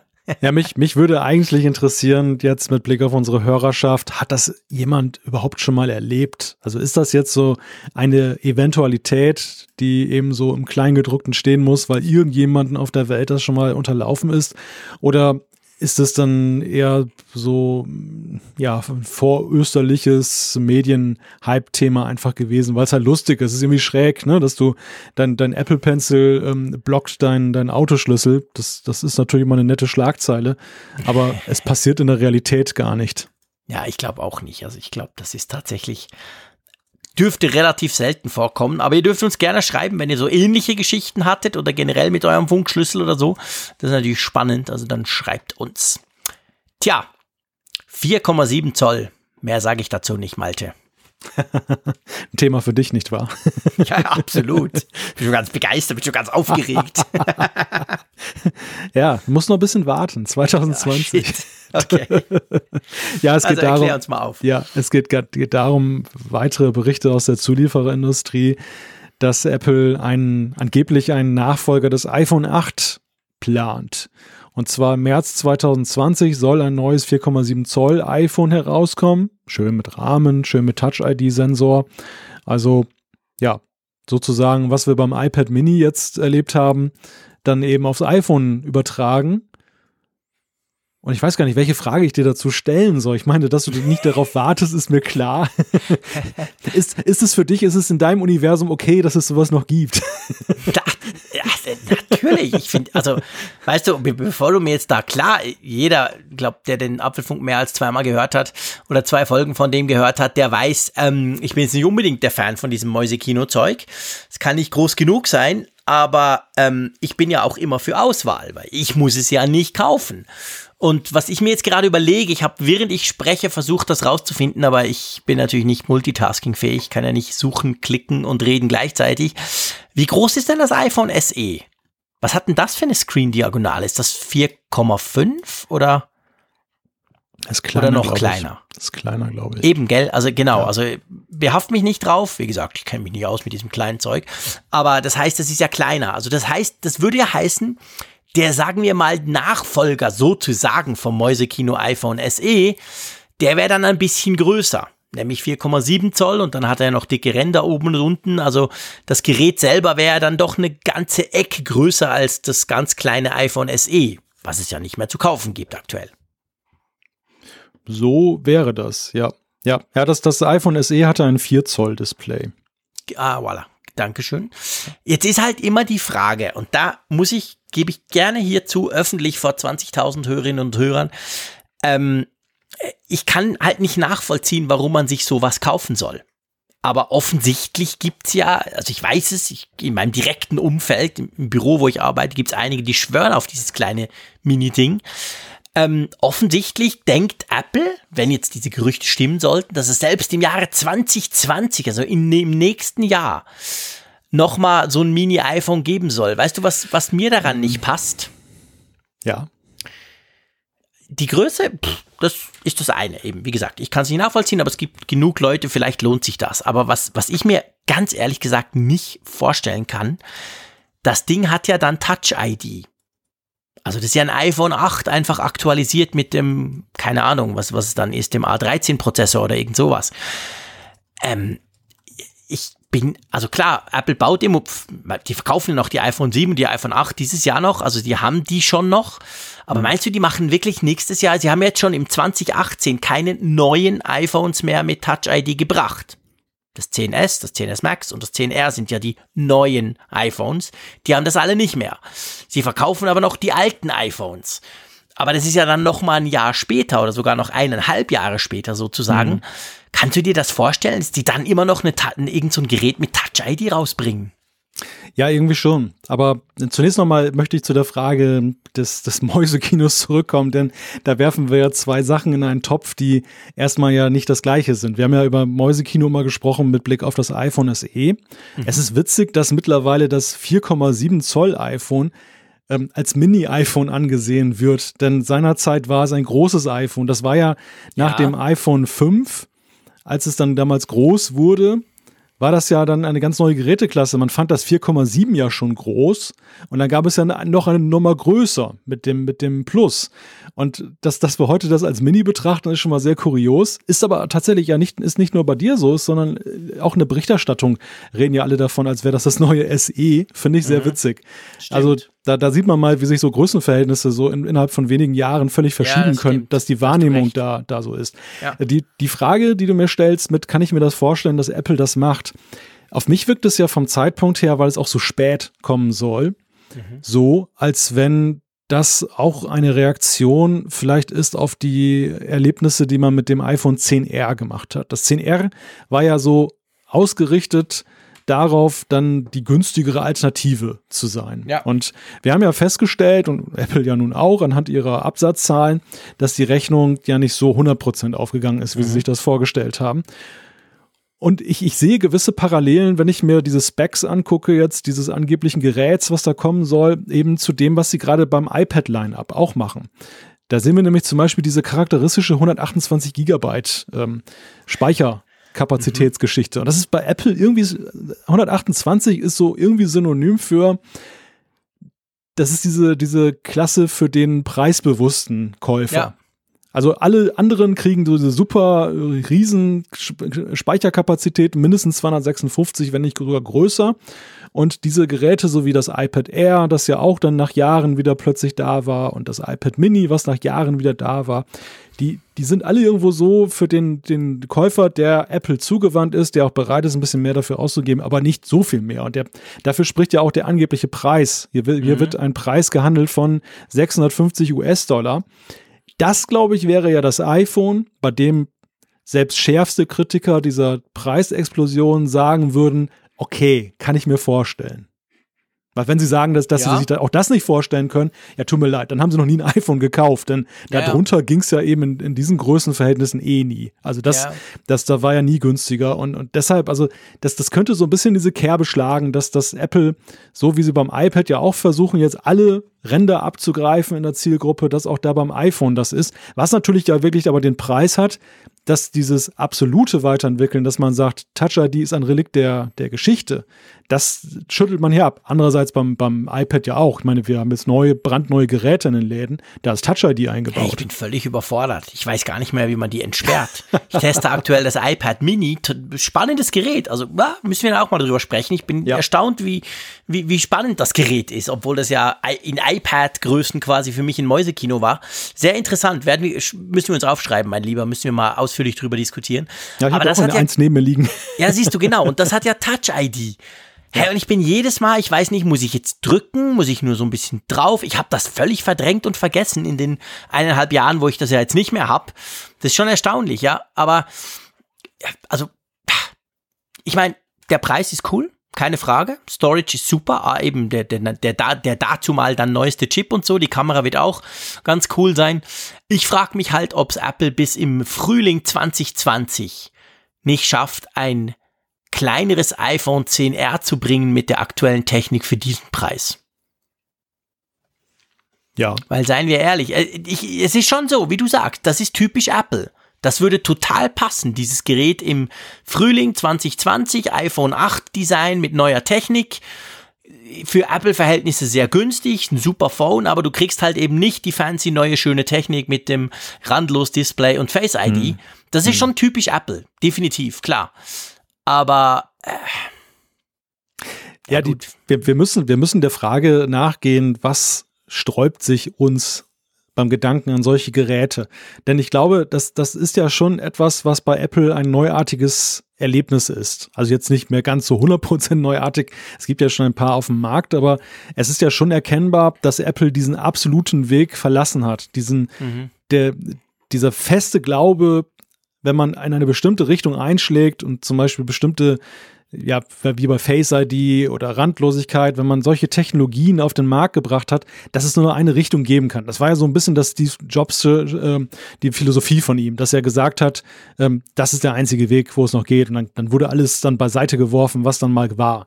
Und ich finde, Apple hat sich da sehr geöffnet. Also mhm sie, sie legen Dinge nicht mehr einfach ab, sondern sie verschwinden dann vielleicht mal eine kurze Zeit, also dass sie nicht mehr so präsent sind, aber siehe Touch ID, dann sind sie plötzlich doch wieder da und werden ja dann auch gefeiert im Zusammenhang mit der Präsentation solcher Ge Geräte. Ja. Ja, ja. Ja, ja, das stimmt. Also ich, ich glaube, das Gerät würde gut passen und ich glaube, was wir, wir müssen halt aufpassen, das stimmt. Ich, ich merke es gerade bei mir selber. Ich bin natürlich völlig in meiner Tech-Freak-Bubble. Ich will das Beste. Aber wenn ich eigentlich gucke, wenn ich rumfrage, ich meine, ich komme wieder mit meinem Büro, da arbeiten halt relativ viele Leute, die, die beobachte ich immer, die kommen natürlich auch zu mir, wenn sie ein Smartphone-Rad wollen oder so. Und wie viele da ein iPhone 7, ich habe mal erzählt von meiner Kollegin, die sich noch, noch vor irgendwie vier, fünf Monaten ein iPhone 6S gekauft hat oder 6S Plus. Also das ist ja für mich quasi unvorstellbar, aber die Dinger verkaufen sich immer noch super gut. Also ich glaube, da ist eben dann der Preis wirklich das ausschlagende Kriterium und nicht Face ID irgendwelches Zeugs, weil es ging ja vorher und ich will einfach ein iPhone und das Ökosystem und das ist toll, Punkt. Aber drum würde sich wahrscheinlich dieses Gerät, was heißt würde, das Gerät wird sich auch im März 2020, wenn es denn kommen sollte, wahrscheinlich blenden verkaufen, oder? Ja, das sehe ich genauso wie du. Ich glaube, wir machen uns da manchmal gar keinen Begriff davon, ja, wie viele genau. Menschen eigentlich Apple auf diesem Weg der Weiterentwicklung verloren hat. Und das meine ich gar nicht mal negativ im Sinne von verloren, äh, jetzt als Kunden komplett verloren, aber die einfach nicht das dringende Bedürfnis verspüren, diesen Weg immer mitzugehen, weil sie einfach für sich sagen, der Rahmen hat mich nicht so gestört. Es ist jetzt nicht ein, ein Problem für mich. Für mich zählen andere Faktoren beim Smartphone und allen voran natürlich auch der Preis. Und das, also ich, ich bemerke halt, dass die Schere aufgegangen, weiter aufgegangen ist zwischen denen, die halt dann so mit Leidenschaft, dass die technologische Weiterentwicklung halt begleiten und den auf der anderen Seite, die als Daily-Nutzer halt unterwegs sind und dann eben andere Kriterien an den Tag legen, was eben die, die Qualität der, der Geräte ausmacht. Ja, und seien wir ehrlich, also unter dem Aspekt, dass du ja möchtest, dass die Leute ja was Gutes haben, ist es ja eigentlich, also ich sag mal salopp, lieber ein iPhone als was anderes. Und für Apple sowieso natürlich. Also lieber ein nicht ganz aktuelles oder eben günstigeres, aber nicht gerade super fancy Neutech-iPhone als gar kein iPhone. Also mhm. von dem her gesehen, und die meisten Leute, mit denen ich spreche, sind ja grundsätzlich mit, den, mit dem iPhone, was es bietet, sehr zufrieden. Sie sagen einfach, die neuen sind viel zu teuer. Da kaufen sie halt entweder ältere oder, oder, oder behalten ihr, ihr normales halt noch länger. Ja. Aber sie bleiben meistens der Plattform eigentlich treu. Aber ich kann dir sagen, was den Geek etwas schmerzt daran, dass das ähm, in Anführungszeichen so langweilige Geräte rausgebracht werden. Ich glaube, es, es hängt sehr stark damit zusammen, dass die, die Sorge da ist, dass der, dass der Druck des Marktes rausgeht, in, in, in diesem, dieser Affengeschwindigkeit weiterzuentwickeln. Denn es war ja in der Vergangenheit häufig so, es wurden neue Technologien entwickelt, die waren von jetzt auf gleich massentauglich, also sie wurden sofort von der Masse abgefragt mhm. und waren damit gesetzt. Und damit war ja dann der Druck auf den Hersteller schon wieder gegeben, gleich das nächste große Ding wieder rauszubringen, weil das andere, das andere hatten die Leute sich ja schon gewöhnt binnen eines Jahres. Und äh, man merkt halt, dass, dass viele Technologien, die wir faszinierend finden, halt viel länger brauchen, bis sie eine wirkliche, eine kritische Masse überschreiten, ja. dass man sagen kann, die hat ein jeder. Und wir sehen es ja zum Beispiel auch am Thema der AirPods. Ähm, am Anfang war das ja doch noch etwas befremdlich mit den Zahnbürstenköpfen in den Ohren. Mittlerweile wirklich, du siehst es im Alltagsbild, siehst du die Dinger immer mehr. Apple Watch ja, genauso. Also sie haben klar. ganz andere Laufzeiten, bis sie dann eben die kritische Masse erreichen. Und dann auch wieder ein Druck entsteht im Sinne von, okay, jetzt hat jeder das Ding so mit der Displaygröße, mit den Features. Ähm, wo ist denn das nächste bitte Apple? Ja. Ja, ja, genau. Aber ich glaube, da müssen wir wirklich die, die Geek-Brille ausziehen. Es gibt eben diese zwei Schienen, die, die, die, die der Konzern quasi fährt. Auf der einen Seite die, die, ich mache alles, was möglich ist und fancy und das sind die besten Geräte, aber die sind auch schweineteuer. Und dann eben auch die, dass sie jetzt neu wahrscheinlich versuchen, das haben sie früher, darf man sicher sagen, auch vernachlässigt, doch auch attraktive und technisch aktuelle Geräte rauszubringen, die aber nicht alles haben, dafür können sie sie günstiger machen. Das ist schon so. Gut, nächstes Thema, mein Lieber. Der richtige Riecher. genau. Es geht um ein Thema, wo wir ja jahrelang drüber gesprochen haben. Es ist schön, dass man das jetzt im Apfelfunk sagen kann. Der Folge 166, da sind ja auch ein paar Jährchen schon vergangen. Wir haben ja ziemlich lange, ich glaube, es war vor allem im Jahr 2017 war das so ein ziemlich Thema groß bei uns und natürlich bei allen. Apple und Auto, der iCar etc. Dann so Ende des Jahres waren wir uns dann sicher, da kommt nichts, die haben das aufgegeben und Punkt und Tschüss. Dann hat man gefühlt im letzten Jahr fast gar nichts mehr gehört. Und jetzt gibt's plötzlich wieder Gerüchte, die aber so ein bisschen in eine andere Richtung gehen, aber trotzdem sich ums Auto drehen. Die ja auch dazu passen, was wir auch in den letzten Monaten an Personalbewegung gesehen haben. Das, das Thema Auto ist ja ein sehr bewegtes bei Apple. Also wirklich eines, wo, ähm, obwohl wir offiziell gar nichts wissen, aber ähm, zumindest aus Personalbewegungen von der Autoindustrie zu Apple und von Apple wieder zurück in die Autoindustrie und auch so manchem, was durchgesickert ist, beziehungsweise auch Fotos von diesen selbstfahrenden Autos oder Testautos von Apple, die auch zugelassen wurden offiziell. Also zumindest daher wissen wir ja offiziell, dass es ein Autoprojekt gibt. Und mittlerweile die ist die Neuigkeit, nachdem ja mal gesagt wurde, Apple verabschiedet sich vom eigenen Auto, mhm. dass sie womöglich jetzt daran forschen, dass sie ähm, entsprechende Sensoren halt bereitstellen. Denn diese, diese Autos, die ja autonom fahren, sollen, brauchen ja gute Sensoren, um ihr Umfeld zu erfassen. Und wenn man sich die bisherigen Testwagen mal anguckt, dann haben die immer so, ja, so wie manche halt so einen Campingaufbau oben drauf hat, wo dann, wo dann die, die Reisekoffer drin verstaut sind. So, so ist dann ein riesiges äh, Antennenteil quasi drauf, was dann alle möglichen Laser-Einbuchtungen hat, um dann das Umfeld zu erfassen. Und Apple ist dann da laut diesem neuen Medienbericht eben äh, zum Schluss gekommen, so ist es nicht gut, so ist es nicht praxistauglich. Wir wollen schöne Lasersensoren gestalten und wir wollen dem Design geben und Design, weiß man nun, ist ja eine große Spezialität von Apple, um das dann, dann in den Markt reinzupuschen. Ja, das ist natürlich ein, könnte mittelfristig sogar eine, eine ich sag mal, eine Art Schlüsselelement werden. Also vielleicht ganz kurz bisschen Hintergrund dieses LIDAR. Das steht ja irgendwie für Light Detection and Ranging oder, oder LADAR, Laser Detection and Ranging. Das ist so eine Mischung aus Laser und Radar. Und da ist der große Unterschied, die allermeisten oder viele sagen, wenn du wirklich selbstfahrendes Auto Level 5 haben willst, also wirklich so nach dem Motto, du brauchst gar nichts mehr, auch kein Steuerrad, das Ding fährt, dann brauchst du dieses LIDAR-System. Der Tesla-Chef Elon Musk hat vor zwei Tagen, Tagen ein paar Witze darüber gemacht, gesagt, hey, scheiß, braucht's alles nicht. Wir haben Kameras, das reicht. Aber es gibt nicht wenige, die sagen, nee, es reicht eben nicht. Es braucht eben noch ein bisschen mehr als nur Kameras. Und diese Systeme, du hast erwähnt, die sind recht groß, die sehen auch, ja, die sehen auch komisch aus wie so bei einem Polizeiauto erinnert es mich manchmal an diese Dinge oben mit den, wo dann das Blinklicht drauf ist und die, und die Sirene und so. Und wenn man die natürlich kleiner machen könnte, so dass sie irgendwie ins Dach passen, ohne dass du gleich denkst, was ist das ein komisches Auto, dann wäre das schon ein wichtiger Punkt. Also ich finde das spannend, dass sich Apple offensichtlich jetzt anhand von diesem Bericht von Reuters ähm, gerade das ausgesucht hat. Weißt du? Gerade mhm. dieses, dieses System, ich meine, es gibt ja tausende von Sensoren, sie könnten die Software, haben wir auch schon drüber ges gesprochen, den Bordcomputer zum Beispiel, den es ja auch braucht, da ist Nvidia ziemlich stark und so. Also es gibt ja verschiedene Bereiche, wo du dich als Zulieferer positionieren könntest, aber offensichtlich geht es aktuell zumindest mal um, um dieses Teil. Finde ich, finde ich spannend. Wäre ich jetzt nicht drauf gekommen, einfach so aus dem, wenn du mich gefragt hättest, was denkst du, wo Apple, wenn sie was machen würden, in welchen Bereich sie gehen würden, oder? Passt ja irgendwie auch gar nicht so zu Apple, so wie wir es kennen. Also, dass Apple da Hardware-Entwickler auch für andere ist, so wie Samsung. Ich meine, Samsung hat ja klassisch diese Rolle, dass sie ja. einerseits ja selber Smartphones entwickeln, faltbare zum Beispiel, und auf der anderen Seite eben dann ihre OLED-Displays ja auch dann eben an Apple weiterverkaufen, die sie dann in ihren iPhones dann verwenden.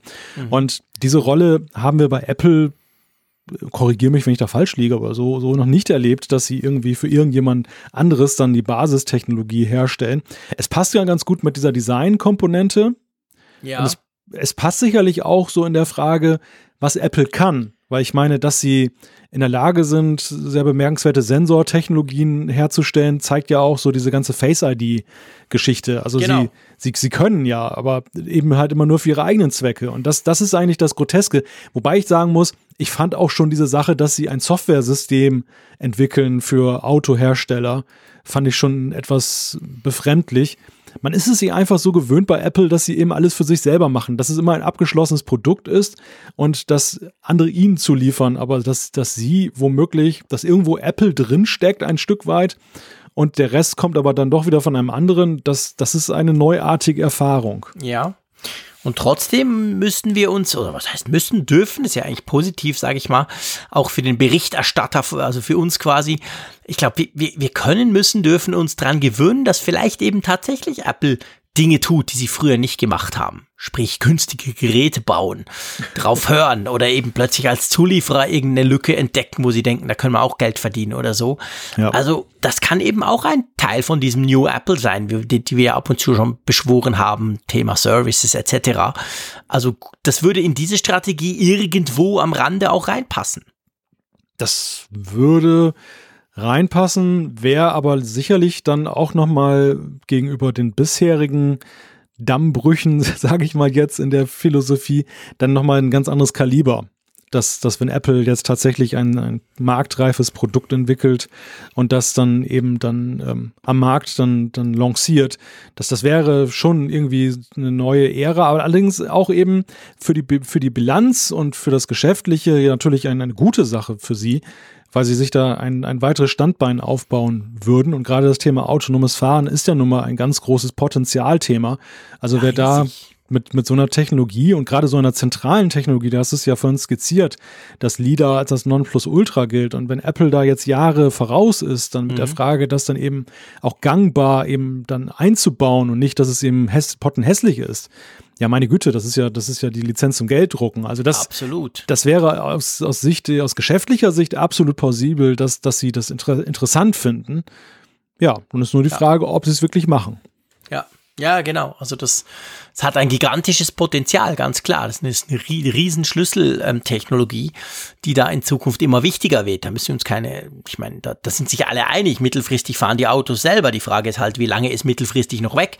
Aber ähm, das wäre natürlich schon, also das, das wäre nicht irgendwas Kleines, das, das wäre eine Riesensache. Ja, mal abwarten, wie sich's dahingehend entwickelt. Wir haben ja in der vorletzten Folge, wenn ich mich noch richtig erinnere, haben wir darüber gesprochen, dass Apple in der Schweiz einen ähm, Rechtsstreit mit ähm, Swatch, das sind die mit den Uhren, äh, verloren hat. Und jetzt haben sie auch wieder mit Swatch, aber diesmal in Australien, schon wieder einen Rechtsstreit verloren. Und zwar ging es da auch um einen ziemlich bekannten Apple-Spruch, oder? Ja, diese streitlustigen Schweizer. Ja, siehst du, gell?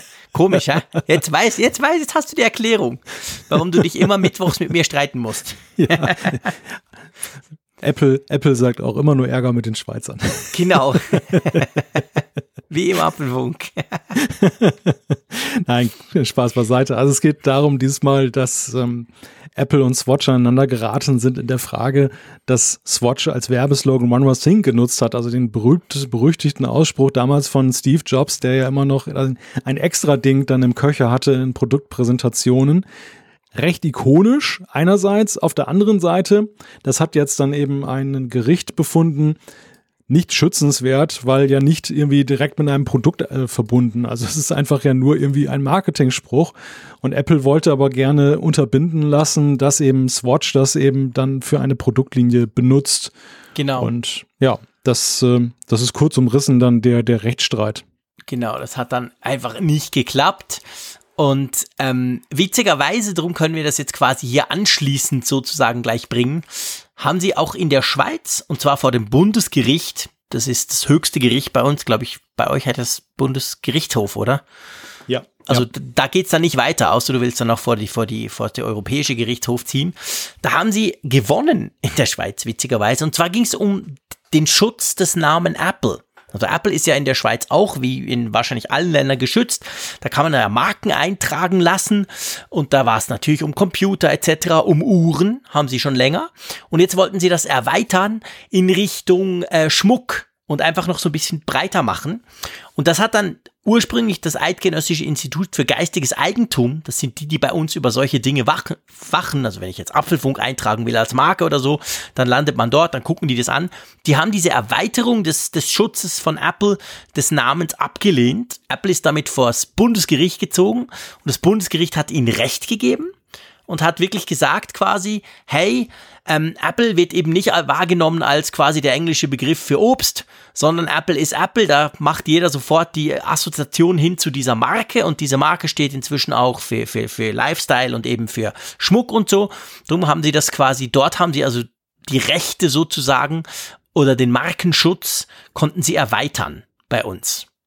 Spannend, wo Apple sich überall engagiert in diesem Bereich, oder? ja, ich glaube, dass, dass, dass solche Abteilungen auch ein Eigenleben führen. Ja, wahrscheinlich. Die, die dann einfach rund um den Globus dann immer hinterhergehen, dass die Rechte geschützt sind. Und es gibt ja recht kuriose Rechtsstreitigkeiten auch in solchen Fragen. Also ich erinnere mhm. mich jetzt in jüngster Vergangenheit die Farbe Magenta, die von der Telekom irgendwie dann reklamiert wurde.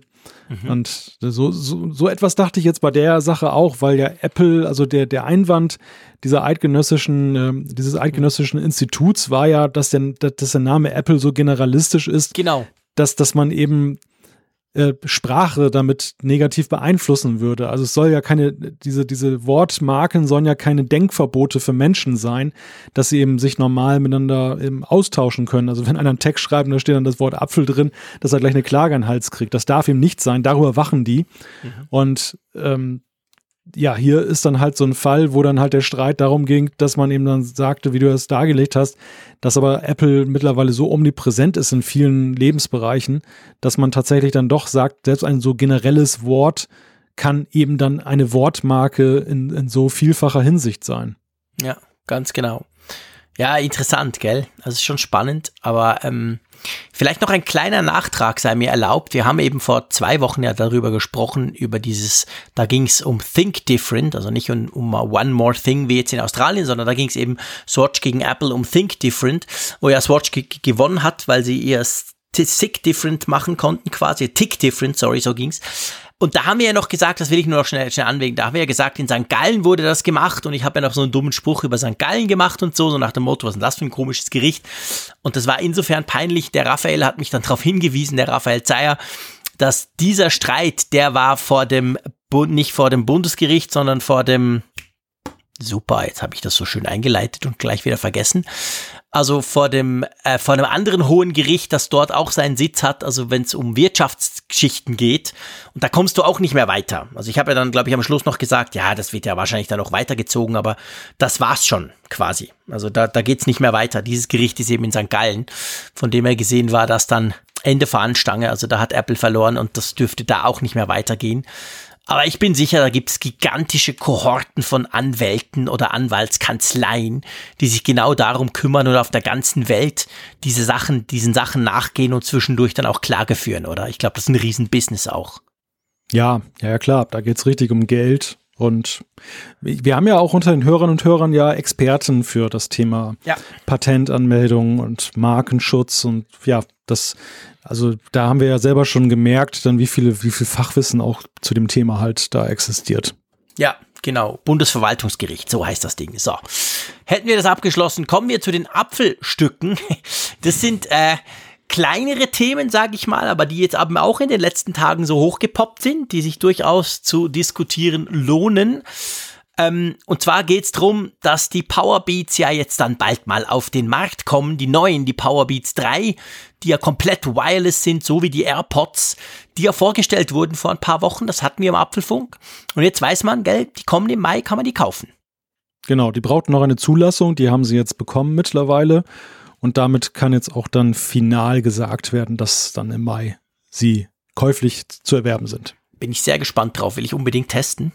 Muss ich ganz klar sagen, ich hatte die, die Vorvorgänger Powerbeats, ich fand die recht cool, aber die haben natürlich ein Kabel, total uncool. Also hinten durch so ein Kabel. Nee, das. Aber die neuen sind ja eben auch quasi wireless, dass sie zwischen den einzelnen, ähm, zwischen, also linkes Ohr, rechtes Ohr, haben sie eben kein Kabel. Und das ist schon ganz interessant. Und dann kann man in Österreich, da haben wir drei oder vier Hörer, kann man jetzt auch mit Apple Pay zahlen, gell? Nach ja. Deutschland und nach der Schweiz. Eine schöne Nachricht, die sich ja auch schon andeutete. Wir hatten ja vor einigen Folgen darüber gesprochen, dass es ja deutliche Anzeichen oder sogar ein Announcement gab, dass das eben kommen soll. Nun, heute am Apfelfunktag, Mittwoch, passend, einen schöneren Tag gibt's ja gar nicht, hat Apple dann eben den Schalter umgelegt, so wie vor einiger Zeit in Deutschland. In Deutschland übrigens gibt es mittlerweile immer mehr Banken, die das unterstützen. Mhm. Also auch da tut sich etwas in Sachen Apple Pay. Aber erstmal herzlichen Glückwunsch an unsere Hörerinnen und Hörer in Österreich. Ihr könnt jetzt auch die richtige Bank vorausgesetzt Apple Pay nutzen. Ist übrigens bei uns in der Schweiz auch so. Wir haben ja schon ein bisschen länger Apple Pay, aber inzwischen, nachdem die schweizerischen Banken sehr lange ihre eigene Lösung Twint favorisiert haben, die Klammer auf Mist ist, Klammer zu, ähm, haben sie jetzt auch, jetzt kommen immer mehr Banken. Jetzt ist mit der Credit Suisse eine der ganz großen Banken gekommen, hat gesagt, wir unterstützen auch Apple Pay ab sofort bei, bei, bei, bei unseren Karten und so. Also das Ganze bröckelt in der dahingehend, dass jetzt immer mehr Banken ähm, quasi Apple Pay unterstützen. Also das ist, glaube ich, ein Trend, der ist nicht aufzuhalten. Ja, es gibt, ich finde, es gibt so ein, so ein gemischtes Doppel aus Unterschätzung und Überschätzung. Also mhm. die Unterschätzung vieler Banken ist, wie wichtig den Kunden das Thema doch ist. Weil ich mhm. glaube, viele Banken leben in dem Glauben, dass den Kunden Braucht das dann. keiner. Genau, die, die, die fragen das gar nicht ab, die, die mhm. begnügen sich auch damit, wenn sie es nicht kriegen. Und überschätzt andererseits die Frage, wie bedeutsam sind solche Sachen wie Apple Pay nachher tatsächlich im Alltag? Also ja. wie, wie sehr wird das alle althergebrachten Zahlungsmittel verdrängen? Und da muss ich auch aus meiner Perspektive sagen, der ja nun am Anfang sehr viel mit Apple Pay rumgespielt hat, ich zücke mittlerweile häufiger auch mal wieder die Kreditkarte. Ich mache es echt davon abhängig, mhm. in welcher Situation ich mich befinde. Also Kleinbeträge finde ich super mit Apple Pay, aber so normale Zahlungen, ja, also da mit mit der kontaktlosen Zahlung, finde ich, ist da kein Unterschied dann auch da. Ja, das ist genau der Punkt. Wir haben das ja damals auch besprochen, als das gestartet ist in, in Deutschland. Ähm, die, die Kontaktlos-Funktion der meisten Kredit- oder Debitkarten, die hat natürlich schon auch, was, was so die Convenience anbelangt, wenn es wirklich rein nur um den Zahlungsprozess am Terminal geht, sagen wir es mal so, äh, da, da sehe ich keinen allzu großen Unterschied. Klar, mit der Apple Watch ist man noch ein bisschen schneller, aber da bin ich super, super schnell damit. Und klar, Apple Watch bietet noch mehr, bietet noch mehr Funktionen, wobei bei uns viele ja auch fehlen. Also ich würde mir zum Beispiel diese Direktüberweisungsgeschichte endlich mal wünschen, dass ich meinem Kollegen, wenn er bezahlt hat irgendwo, das einfach schnell mal per Apple Pay wieder zurücküberweisen könnte, sehr einfach oder so. Das fände ich super. Wie heißt das Apple Pay? Cash. Cash, gell? Apple Pay Cash ist das, mhm. oder? Ja. Das wäre ja. eine klasse Sache, die gibt's ja erst in den USA. Also da, da, da würde sich noch Möglichkeiten anbieten, dass man es mehr nutzt, aber das reine Zahlen am Terminal, das denke ich auch, wird teilweise überschätzt.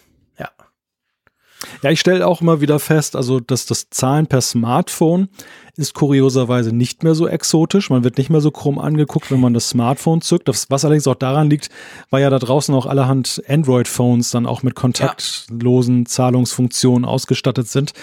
Aber bei der Uhr ist es wirklich so, dass völlig unverändert, man wird immer wie ein Freak angeguckt, wenn man die Uhr dahin hält. Nun ist es auch aber bei der Uhr manchmal auch eine etwas merkwürdige Handbewegung, die man macht, weil man ja, ja dann so, so. Je nachdem, ähm, wie das Terminal aufgebaut ist, ist genau, es manchmal richtig. recht mühselig, da überhaupt dran zu kommen. Den, den Handrücken so Richtung Terminal ja, und genau. dann, das, das sieht so ein bisschen so, ja, fast schon wie eine religiöse Geste aus. mäßig prickelnd, ja, genau. Hast du da, wird, da, wird, da wird Wasser zu Wein umgewandelt sozusagen. Hokus Pokus. genau. Äh, bei Apple und Amazon wird, kann man wahrscheinlich sagen, Strom zu Geld umgewandelt, oder? ja, ja, auch eine interessante Neuigkeit, die wir gelesen haben, dass Apple nämlich 30 Millionen Dollar pro Monat an Amazon überweist und nicht etwa, weil sie sich schöne Amazon-Pakete ja, bestellt haben. Die kaufen alle Apple TVs dort. sondern, sondern weil sie auch witzig Dienstleistungen in Anspruch nehmen. Also das Thema, wo sie jetzt gerade so viel Geld verdienen wollen, das ist ein Thema, wo sie auch sehr viel Geld ausgeben pro Monat. Und sie sind guter Kunde bei, der, beim, bei den Amazon Web Services, bei AWS. Also Amazon ist ja ein ganz großer Player, was das Thema Hosting angeht von solchen Sachen. Und ähm, ja, alle Welt fragt sich, warum ist Apple Kunde bei Amazon für Serverdienste, wenn sie umgekehrt doch so viele tolle Rechenzentren aufgebaut haben, die alle mit grüner Energie betrieben werden. Ja, ich glaube, man darf nicht vergessen, dass, dass Amazon eben nicht nur einfach so einer der Player ist, sondern Amazon ist eine unglaubliche Macht in diesem Bereich. Und vor allem ähm, geht es darum, dass Apple mit seinen 1,5, 1,44 letzte Zahlen aktuell akt aktiven Nutzern auf Apple-Geräten, 1,4 Milliarden, jetzt habe ich es richtig, sorry, ähm, natürlich ein gigantisch großes ähm, Potenzial hat. Die nutzen alle zum Beispiel iCloud. Jedes iPhone ist irgendwie mit iCloud connected. Wir haben da Daten, wir pusten Fotos hoch und so weiter und so weiter. Und es braucht halt wahnsinnige Rechnerkapazitäten, die selbst Apple mit ihren, Rech mit ihren Rechenzentren nicht komplett abdecken kann. Und da brauchen sie eben noch Amazon. Und sie sind da beileibe nicht allein. Also zum Beispiel Snap, Snapchat, die basieren komplett auf der Amazon-Technologie. Die haben, glaube ich, in drei Jahren oder in vier Jahren haben die alles in allem zwei Milliarden Dollar gezahlt, kam jetzt auch gerade raus. Es gibt noch ganz viele andere, also du findest fast keine Firma, wahrscheinlich abgesehen von Google natürlich, ähm, die, die nicht auf diese, auf diese Infrastruktur von Amazon, wenn es um Cloud, wenn es um Cloud-Rechenleistung geht, zurückgreift. Von dem her, es erstaunt mich eigentlich nicht, ganz ehrlich gesagt. Es ist zwar viel Geld, klar, 30 Millionen pro Monat, wow. Aber wenn man guckt, wie groß Apple ist und wie groß eben dieses ganze Service-Business, ich meine, das geht ja auch zum Beispiel um iTunes, es geht auch drum um Apple Music, also die mhm. Musik muss ja von irgendwo kommen. Die lagern nicht alle in Cupertino da im großen Raumschiff auf ein paar Servern. Also das ist alles verteilt auf der ganzen Welt und da spielt offensichtlich Amazon eine sehr große Rolle. Ja, und es geht natürlich auch um Skalierbarkeit. Genau. Dass man eben Services, die man einrichtet, recht schnell hochschalten äh, kann. Und da ist natürlich so ein gewaltiger Anbieter wie Amazon eine unglaubliche Hilfe, weil ich nicht eben nur dann ganz schnell riesige Kapazitäten an einem Ort habe, sondern ja auch global genau. das Ganze ausrollen kann, weil Amazon ja eben auch mit seinen Datenzentren überall sitzt, also in allen, allen Kontinenten dann eben kurze Drähte buchstäblich hat und das ist dann eben attraktiv dann auch für Apple, dann eben, wenn man dann solche Dienste mal ganz schnell braucht. Ja, ganz genau. Also, dann würde ich vorschlagen, wir kommen zu unserer Umfrage der Woche. Das ähm, ging ja um grüne Energie. Du hast es vorhin erwähnt. Du hast gesagt, ähm, eben Amazon und so und Apple mit ihren grünen Sachen. Genau das haben wir ja gefragt. Nämlich, wir hatten letzte Woche die Frage, wie wichtig euch denn eigentlich der Klimaschutz bei Apple ist. Und das kann man doch eigentlich sagen, ist sehr erfreulich, oder? Die Resultate. Ja. Ja, also ein sehr deutliches Votum, das mich da lautet, 35,7 Prozent finden das wichtig von den 1955 Teilnehmern und 35,6 Prozent, also nur 0,1 Prozent weniger, finden das sogar sehr wichtig, das Ganze. Und dann sind wir ja schon bei der stolzen Zahl von eben dann ja 70 Prozent, die eben sagen, dieses Klimaschutzthema ist für sie mindestens wichtig, aber sogar eher sehr wichtig. Und weitere 20,1 Prozent sagen mittelmäßig wichtig. Also es gibt nur 8,6 Prozent, die sagen nicht wichtig. Ja, genau. Ich meine, man muss fairerweise natürlich sagen, bevor jetzt da alles Gefühl haben, oh, was haben wir doch für tolle grüne Hörer hier. Ähm, äh, es ist, es ist natürlich nicht in Relation gesetzt zu irgendwelchen Preisen. Also wir haben ja nicht, wir, wir konnten ja nicht sagen, Wer ist dir denn wichtig, wenn Apple das so macht, wie sie es machen? Wir haben im letzten Apfelfunk drüber gesprochen, dass sie wirklich grün unterwegs sind bei der Energie und das auch bei ihren Zulieferern erwarten. Ähm, wir wissen natürlich nicht, was das kostentechnisch heißt oder anders gesagt, mhm. wenn sie das jetzt nicht tun würden, wäre dann das iPhone 50 Euro günstiger oder nicht.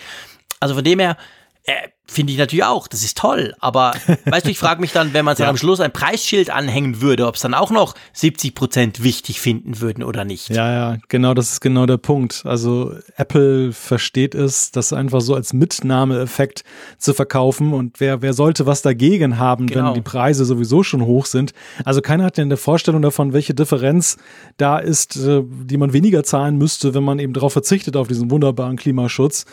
Das ist übrigens ein Fehler, den die Deutsche Post oder DHL damals gemacht hat, ähm, als sie dann mit so einer Go Green Initiative kam. Da war es nämlich erst so, wenn man so eine Paketmarke klimaschutzneutral mhm. kaufen wollte, musste man einen Zusatzbetrag X bezahlen. Mhm. Das war irgendwie so ein gewisser Prozentsatz dann eben vom, vom äh, ja. Paketpreis nur. Aber dennoch, man hat diese Dinger nie gesehen, diese Go Green Sachen. Und irgendwann sind sie dazu übergegangen, jetzt drucken sie es auf jede Paketmarke drauf. Also ist auch inklusive. Da kann man eben sehen, da hört es dann schnell auf, wenn es mehr kostet. Ja. Ja, genau, das ist natürlich das, der Punkt. Klar, ich meine, Apple, du hast gesagt, ist extrem hochpreisig, da erwarte ich das eigentlich. Da kann man eigentlich sagen, ey Freunde, wenn ihr eure iPhones für so teuer verkauft, da will ich aber auch, dass sie so grün wie möglich und zumindest mit grünem Strom irgendwie hergestellt wurden. Ähm, also bei einem Hochpreishersteller wie Apple kann man das quasi ja schon fast erwarten. Aber eben, ich will nur, ich will nicht die Euphorie quasi ähm, da ein bisschen drücken, aber das sollte man, finde ich, noch erwähnen, damit man da nicht irgendwie das Gefühl hat, boah, ist ja cool, weil es war natürlich einfach hier zu sagen, ja klar, finde ich wichtig, super, weil wir die Konsequenzen daraus nicht kennen letztendlich. Ja, wobei ich glaube schon, dass das den Hörerinnen und Hörern äh, bewusst ist, dass da eben das auch natürlich dann einen Preis hat, dass ja. man eben das, das so bekommt und ja, das glaube ich auch. Ich will da nicht es, es, es scheint, stellen. Nee, nee, also es scheint, es scheint schon ein Bedürfnis zu sein tatsächlich. Und das kann man, finde ich, aus dieser Umfrage herauslesen, dass eben so ein, so ein iPhone unter guten Bedingungen zustande gekommen ja. ist und dass es den Leuten nicht egal ist, weil andererseits die Anonymität der Umfrage würde es ja auch erlauben, dass man einfach sagt, ist mir doch scheißegal, ob das jetzt irgendwie klimaneutral hergestellt ist. Das ist ja diese, diese berühmte Eierfrage, ob das mhm. einem auch egal ist, dass sie aus Käfighaltung kommen oder ob es dann eben das schöne grüne Öko-Ei sein soll.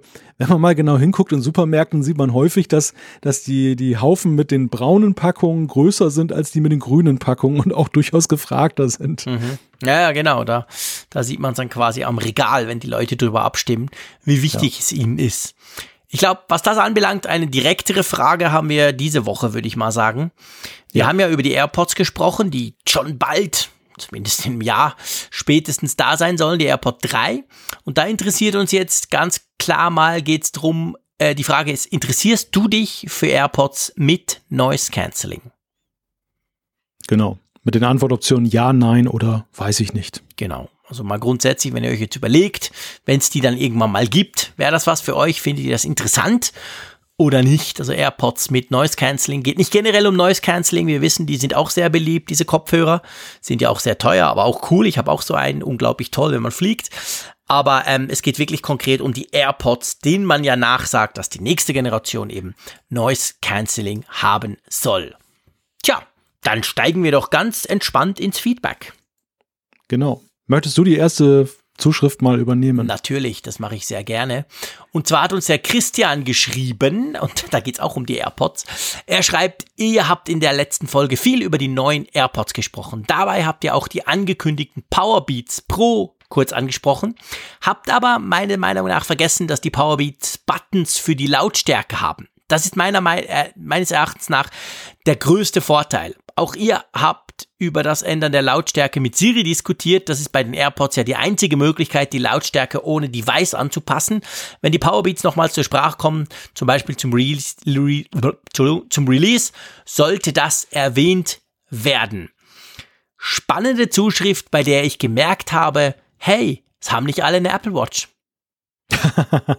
ja, stimmt, das kann man natürlich. Ich habe das so gelesen beim Christian und dachte ja. so, hey, was, du willst Knöpfe an deinem Ohr? So ein Schwachsinn brauchst du doch nicht. Und da ist mir Sinn gekommen, wie mach, wie mach ich's denn? Natürlich spreche ich hm. nicht mit Siri. Ich mach's an der Uhr. Ich drehe einfach an der Krone. Aber klar, wenn man die Uhr nicht hat, hey, dann hätte ich ein echtes Problem mit den AirPods. Muss ich wirklich zugeben. Wobei ich drüber nachgedacht habe, wie oft ich tatsächlich die Lautstärke verändere bei den AirPods. Also vielleicht liegt es daran, dass ich so viele Podcasts damit höre und so wenig Musik, aber äh, es ist bei mir eher ausgesprochen selten, dass ich an meiner Standard-Lautstärke-Einstellung etwas ändere bei den AirPods. Deshalb habe ich das jetzt noch nicht so als Problem wahrgenommen. Aber ja, du hast natürlich völlig recht. Also wenn du Apple Watch-Besitzer bist, dann kann es dir eh egal sein. Dann drehst du einfach am Rad, buchstäblich. Ja, genau, dann drehst du einfach am Rad. Ich verstelle das schon ab und zu, aber ich höre natürlich meistens Radio, muss ich sagen. Ich höre nicht so arg viel Podcasts, meistens höre ich Radio, sprich fast immer Musik. Und da tue ich schon manchmal gern ein bisschen nach, nachjustieren. Oder auch wenn ich irgendwie im Zug bin, da kommt eine, eine, eine Durchsage und ich denke so, hä, ist wieder irgendwas passiert. Dann drehe ich kurz dran, höre, drehe dann wieder hoch oder so. Das schon. Ja, ich könnte sie aus dem Ohr nehmen, zuhören und wieder reintun, aber so wichtig ist dann auch wieder nicht. Ich habe mir das Ding angewöhnt. Ich finde das noch cool, dass man das machen kann. aber ja, auf jeden Fall, das stimmt. Die Powerbeats, die neuen, die Powerbeats 3, ähm, oder heißen die Powerbeats Pro? Powerbeats Pro, so geht's, genau. Die, so, die haben natürlich dann so kleine Knöpfe oben hinten am Ohr, wo man drauf rumspielen kann, wenn man das möchte. Magst du das nächste Feedback? Ja, aber ich kann dir nur zu raten, Podcasts zu hören auf den AirPods, so irgendwie schön spazieren gehen mit Raphael auf den Ohren. Spazieren. Gibt nichts Schöneres, tiefenentspannteres. Den Raphael will ich doch nicht auf den Ohren haben. Mit dem mache ich ja selber einen Podcast. Ja, ich weiß, was du meinst. Genau. Kfz-Podcast, super. Den, ne, ist lustig. Ich, ich bin ja so ein Pendelhörer. Also wenn ich pendle, ja. dann habe ich ja immer die Dinger in den Ohren. Und da höre ich tatsächlich lustigerweise nicht, nicht oft AirPods. Da, da will ich Musik, da will ich mich so ein bisschen mhm. ablenken oder so. Ich höre dann die, äh, Podcast, nicht AirPods, sorry. Die, und ich, die Podcasts höre ich dann meistens eher so am Abend oder so. Hm. Ja, ich habe mir das tatsächlich angewöhnt mittlerweile, wenn ich sonntags mhm. Brötchen hole. Ja, zum Beispiel, genau. Und dass ich dann diese Viertelstunde nutze, um irgendeinen Podcast dann da mal da zu hören. Ja nicht dann. weit. Weder im Apfelfunk noch im Kfz. muss ein paar Mal Ja, Brötchen das- holen gehen.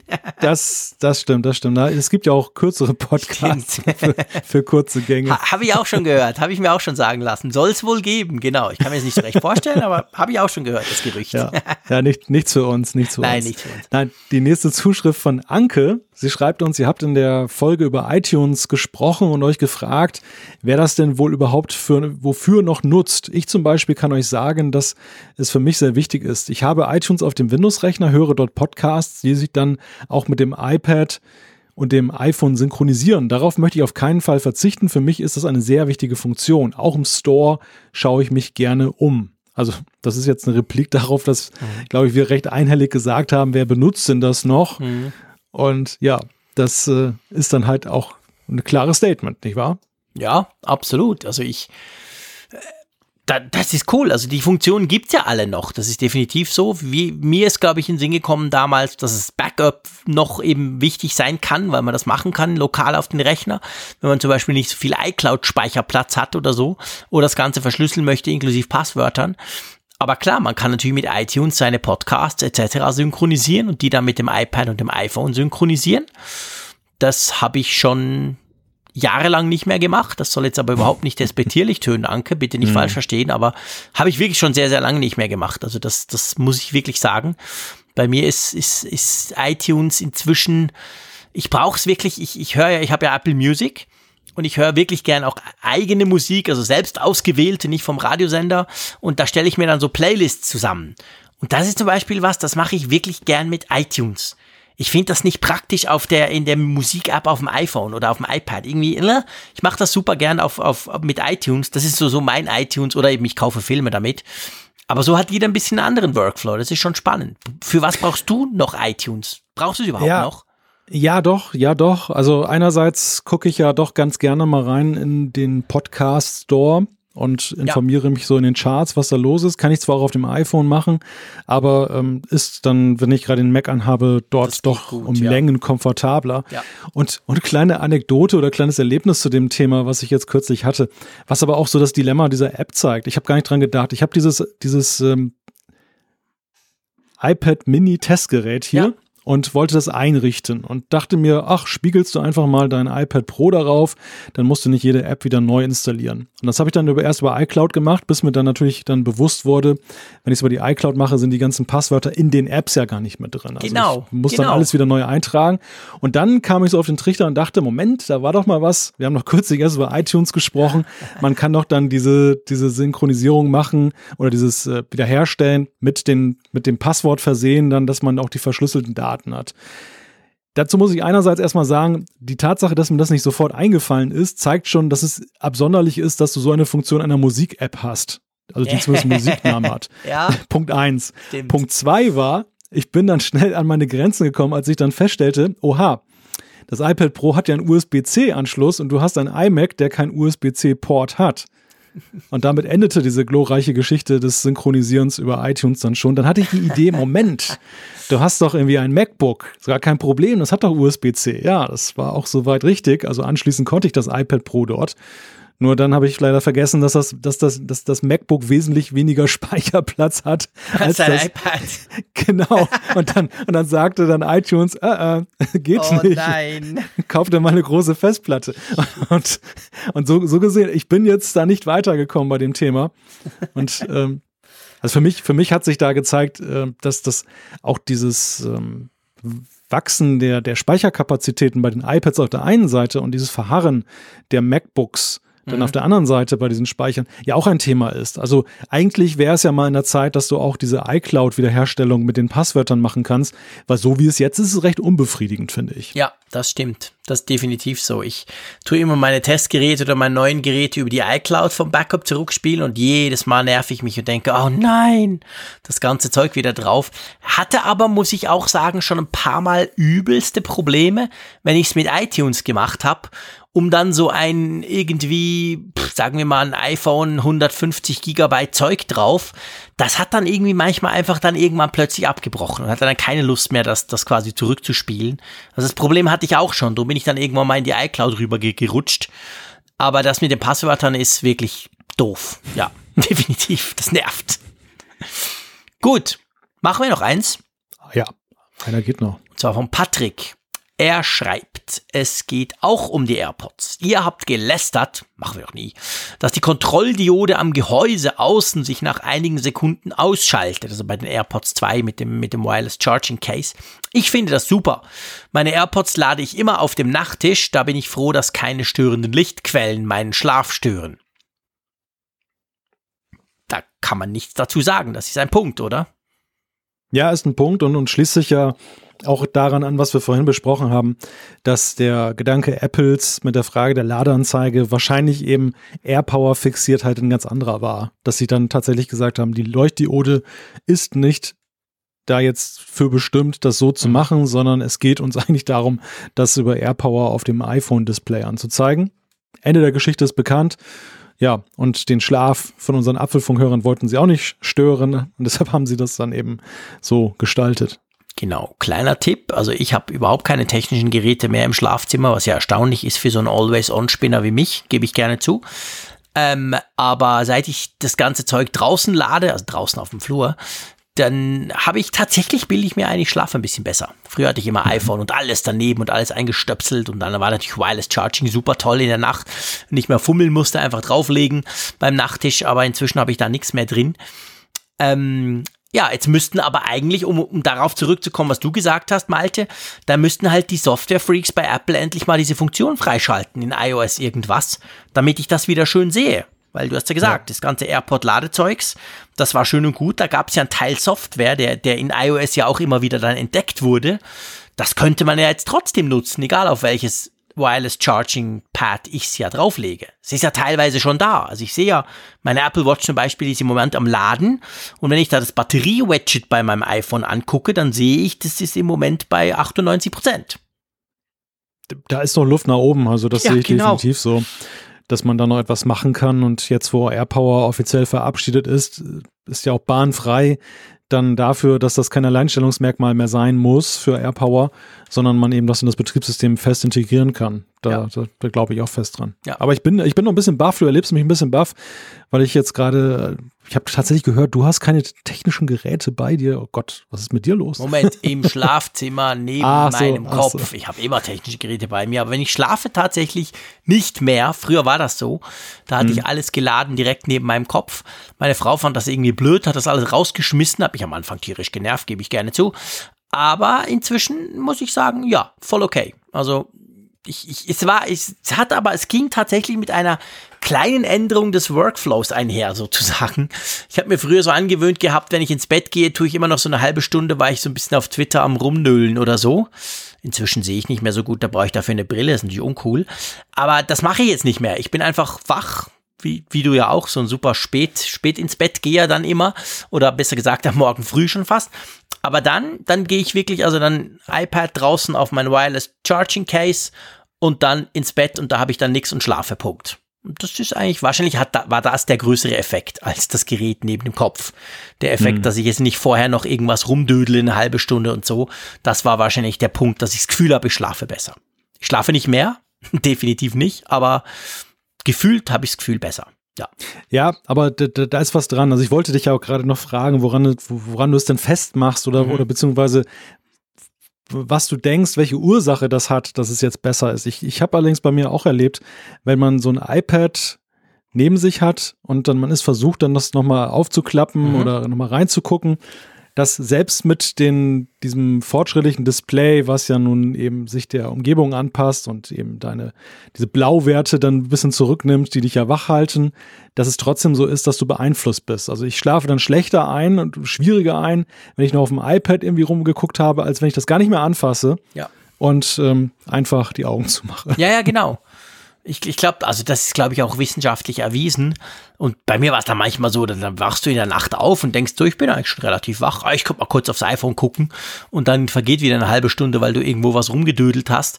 Das mache ich nicht mehr so. Und drum glaube ich, das ist der Punkt, warum ich besser schlafe. Aber hey, Patrick, wir wollen dich auf keinen Fall davon abbringen, dass du deine AirPods neben dir auf dem Nachttisch lädst und dafür ist es praktisch, dass die Dinger nicht leuchten. Keine Frage.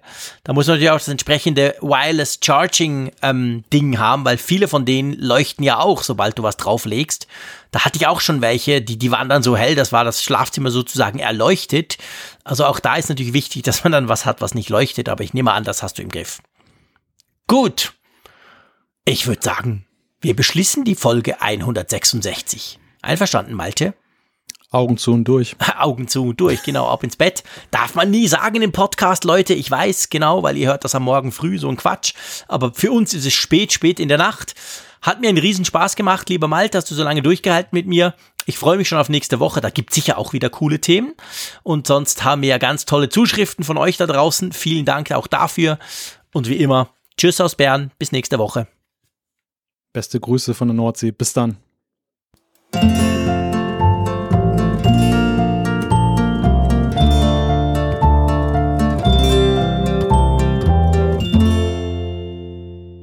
Immer auf Empfang mit Funkgerät, der App zum Apfelfunk. Lade dir jetzt Funkgerät für iOS und Android kostenlos im App Store und bei Google Play.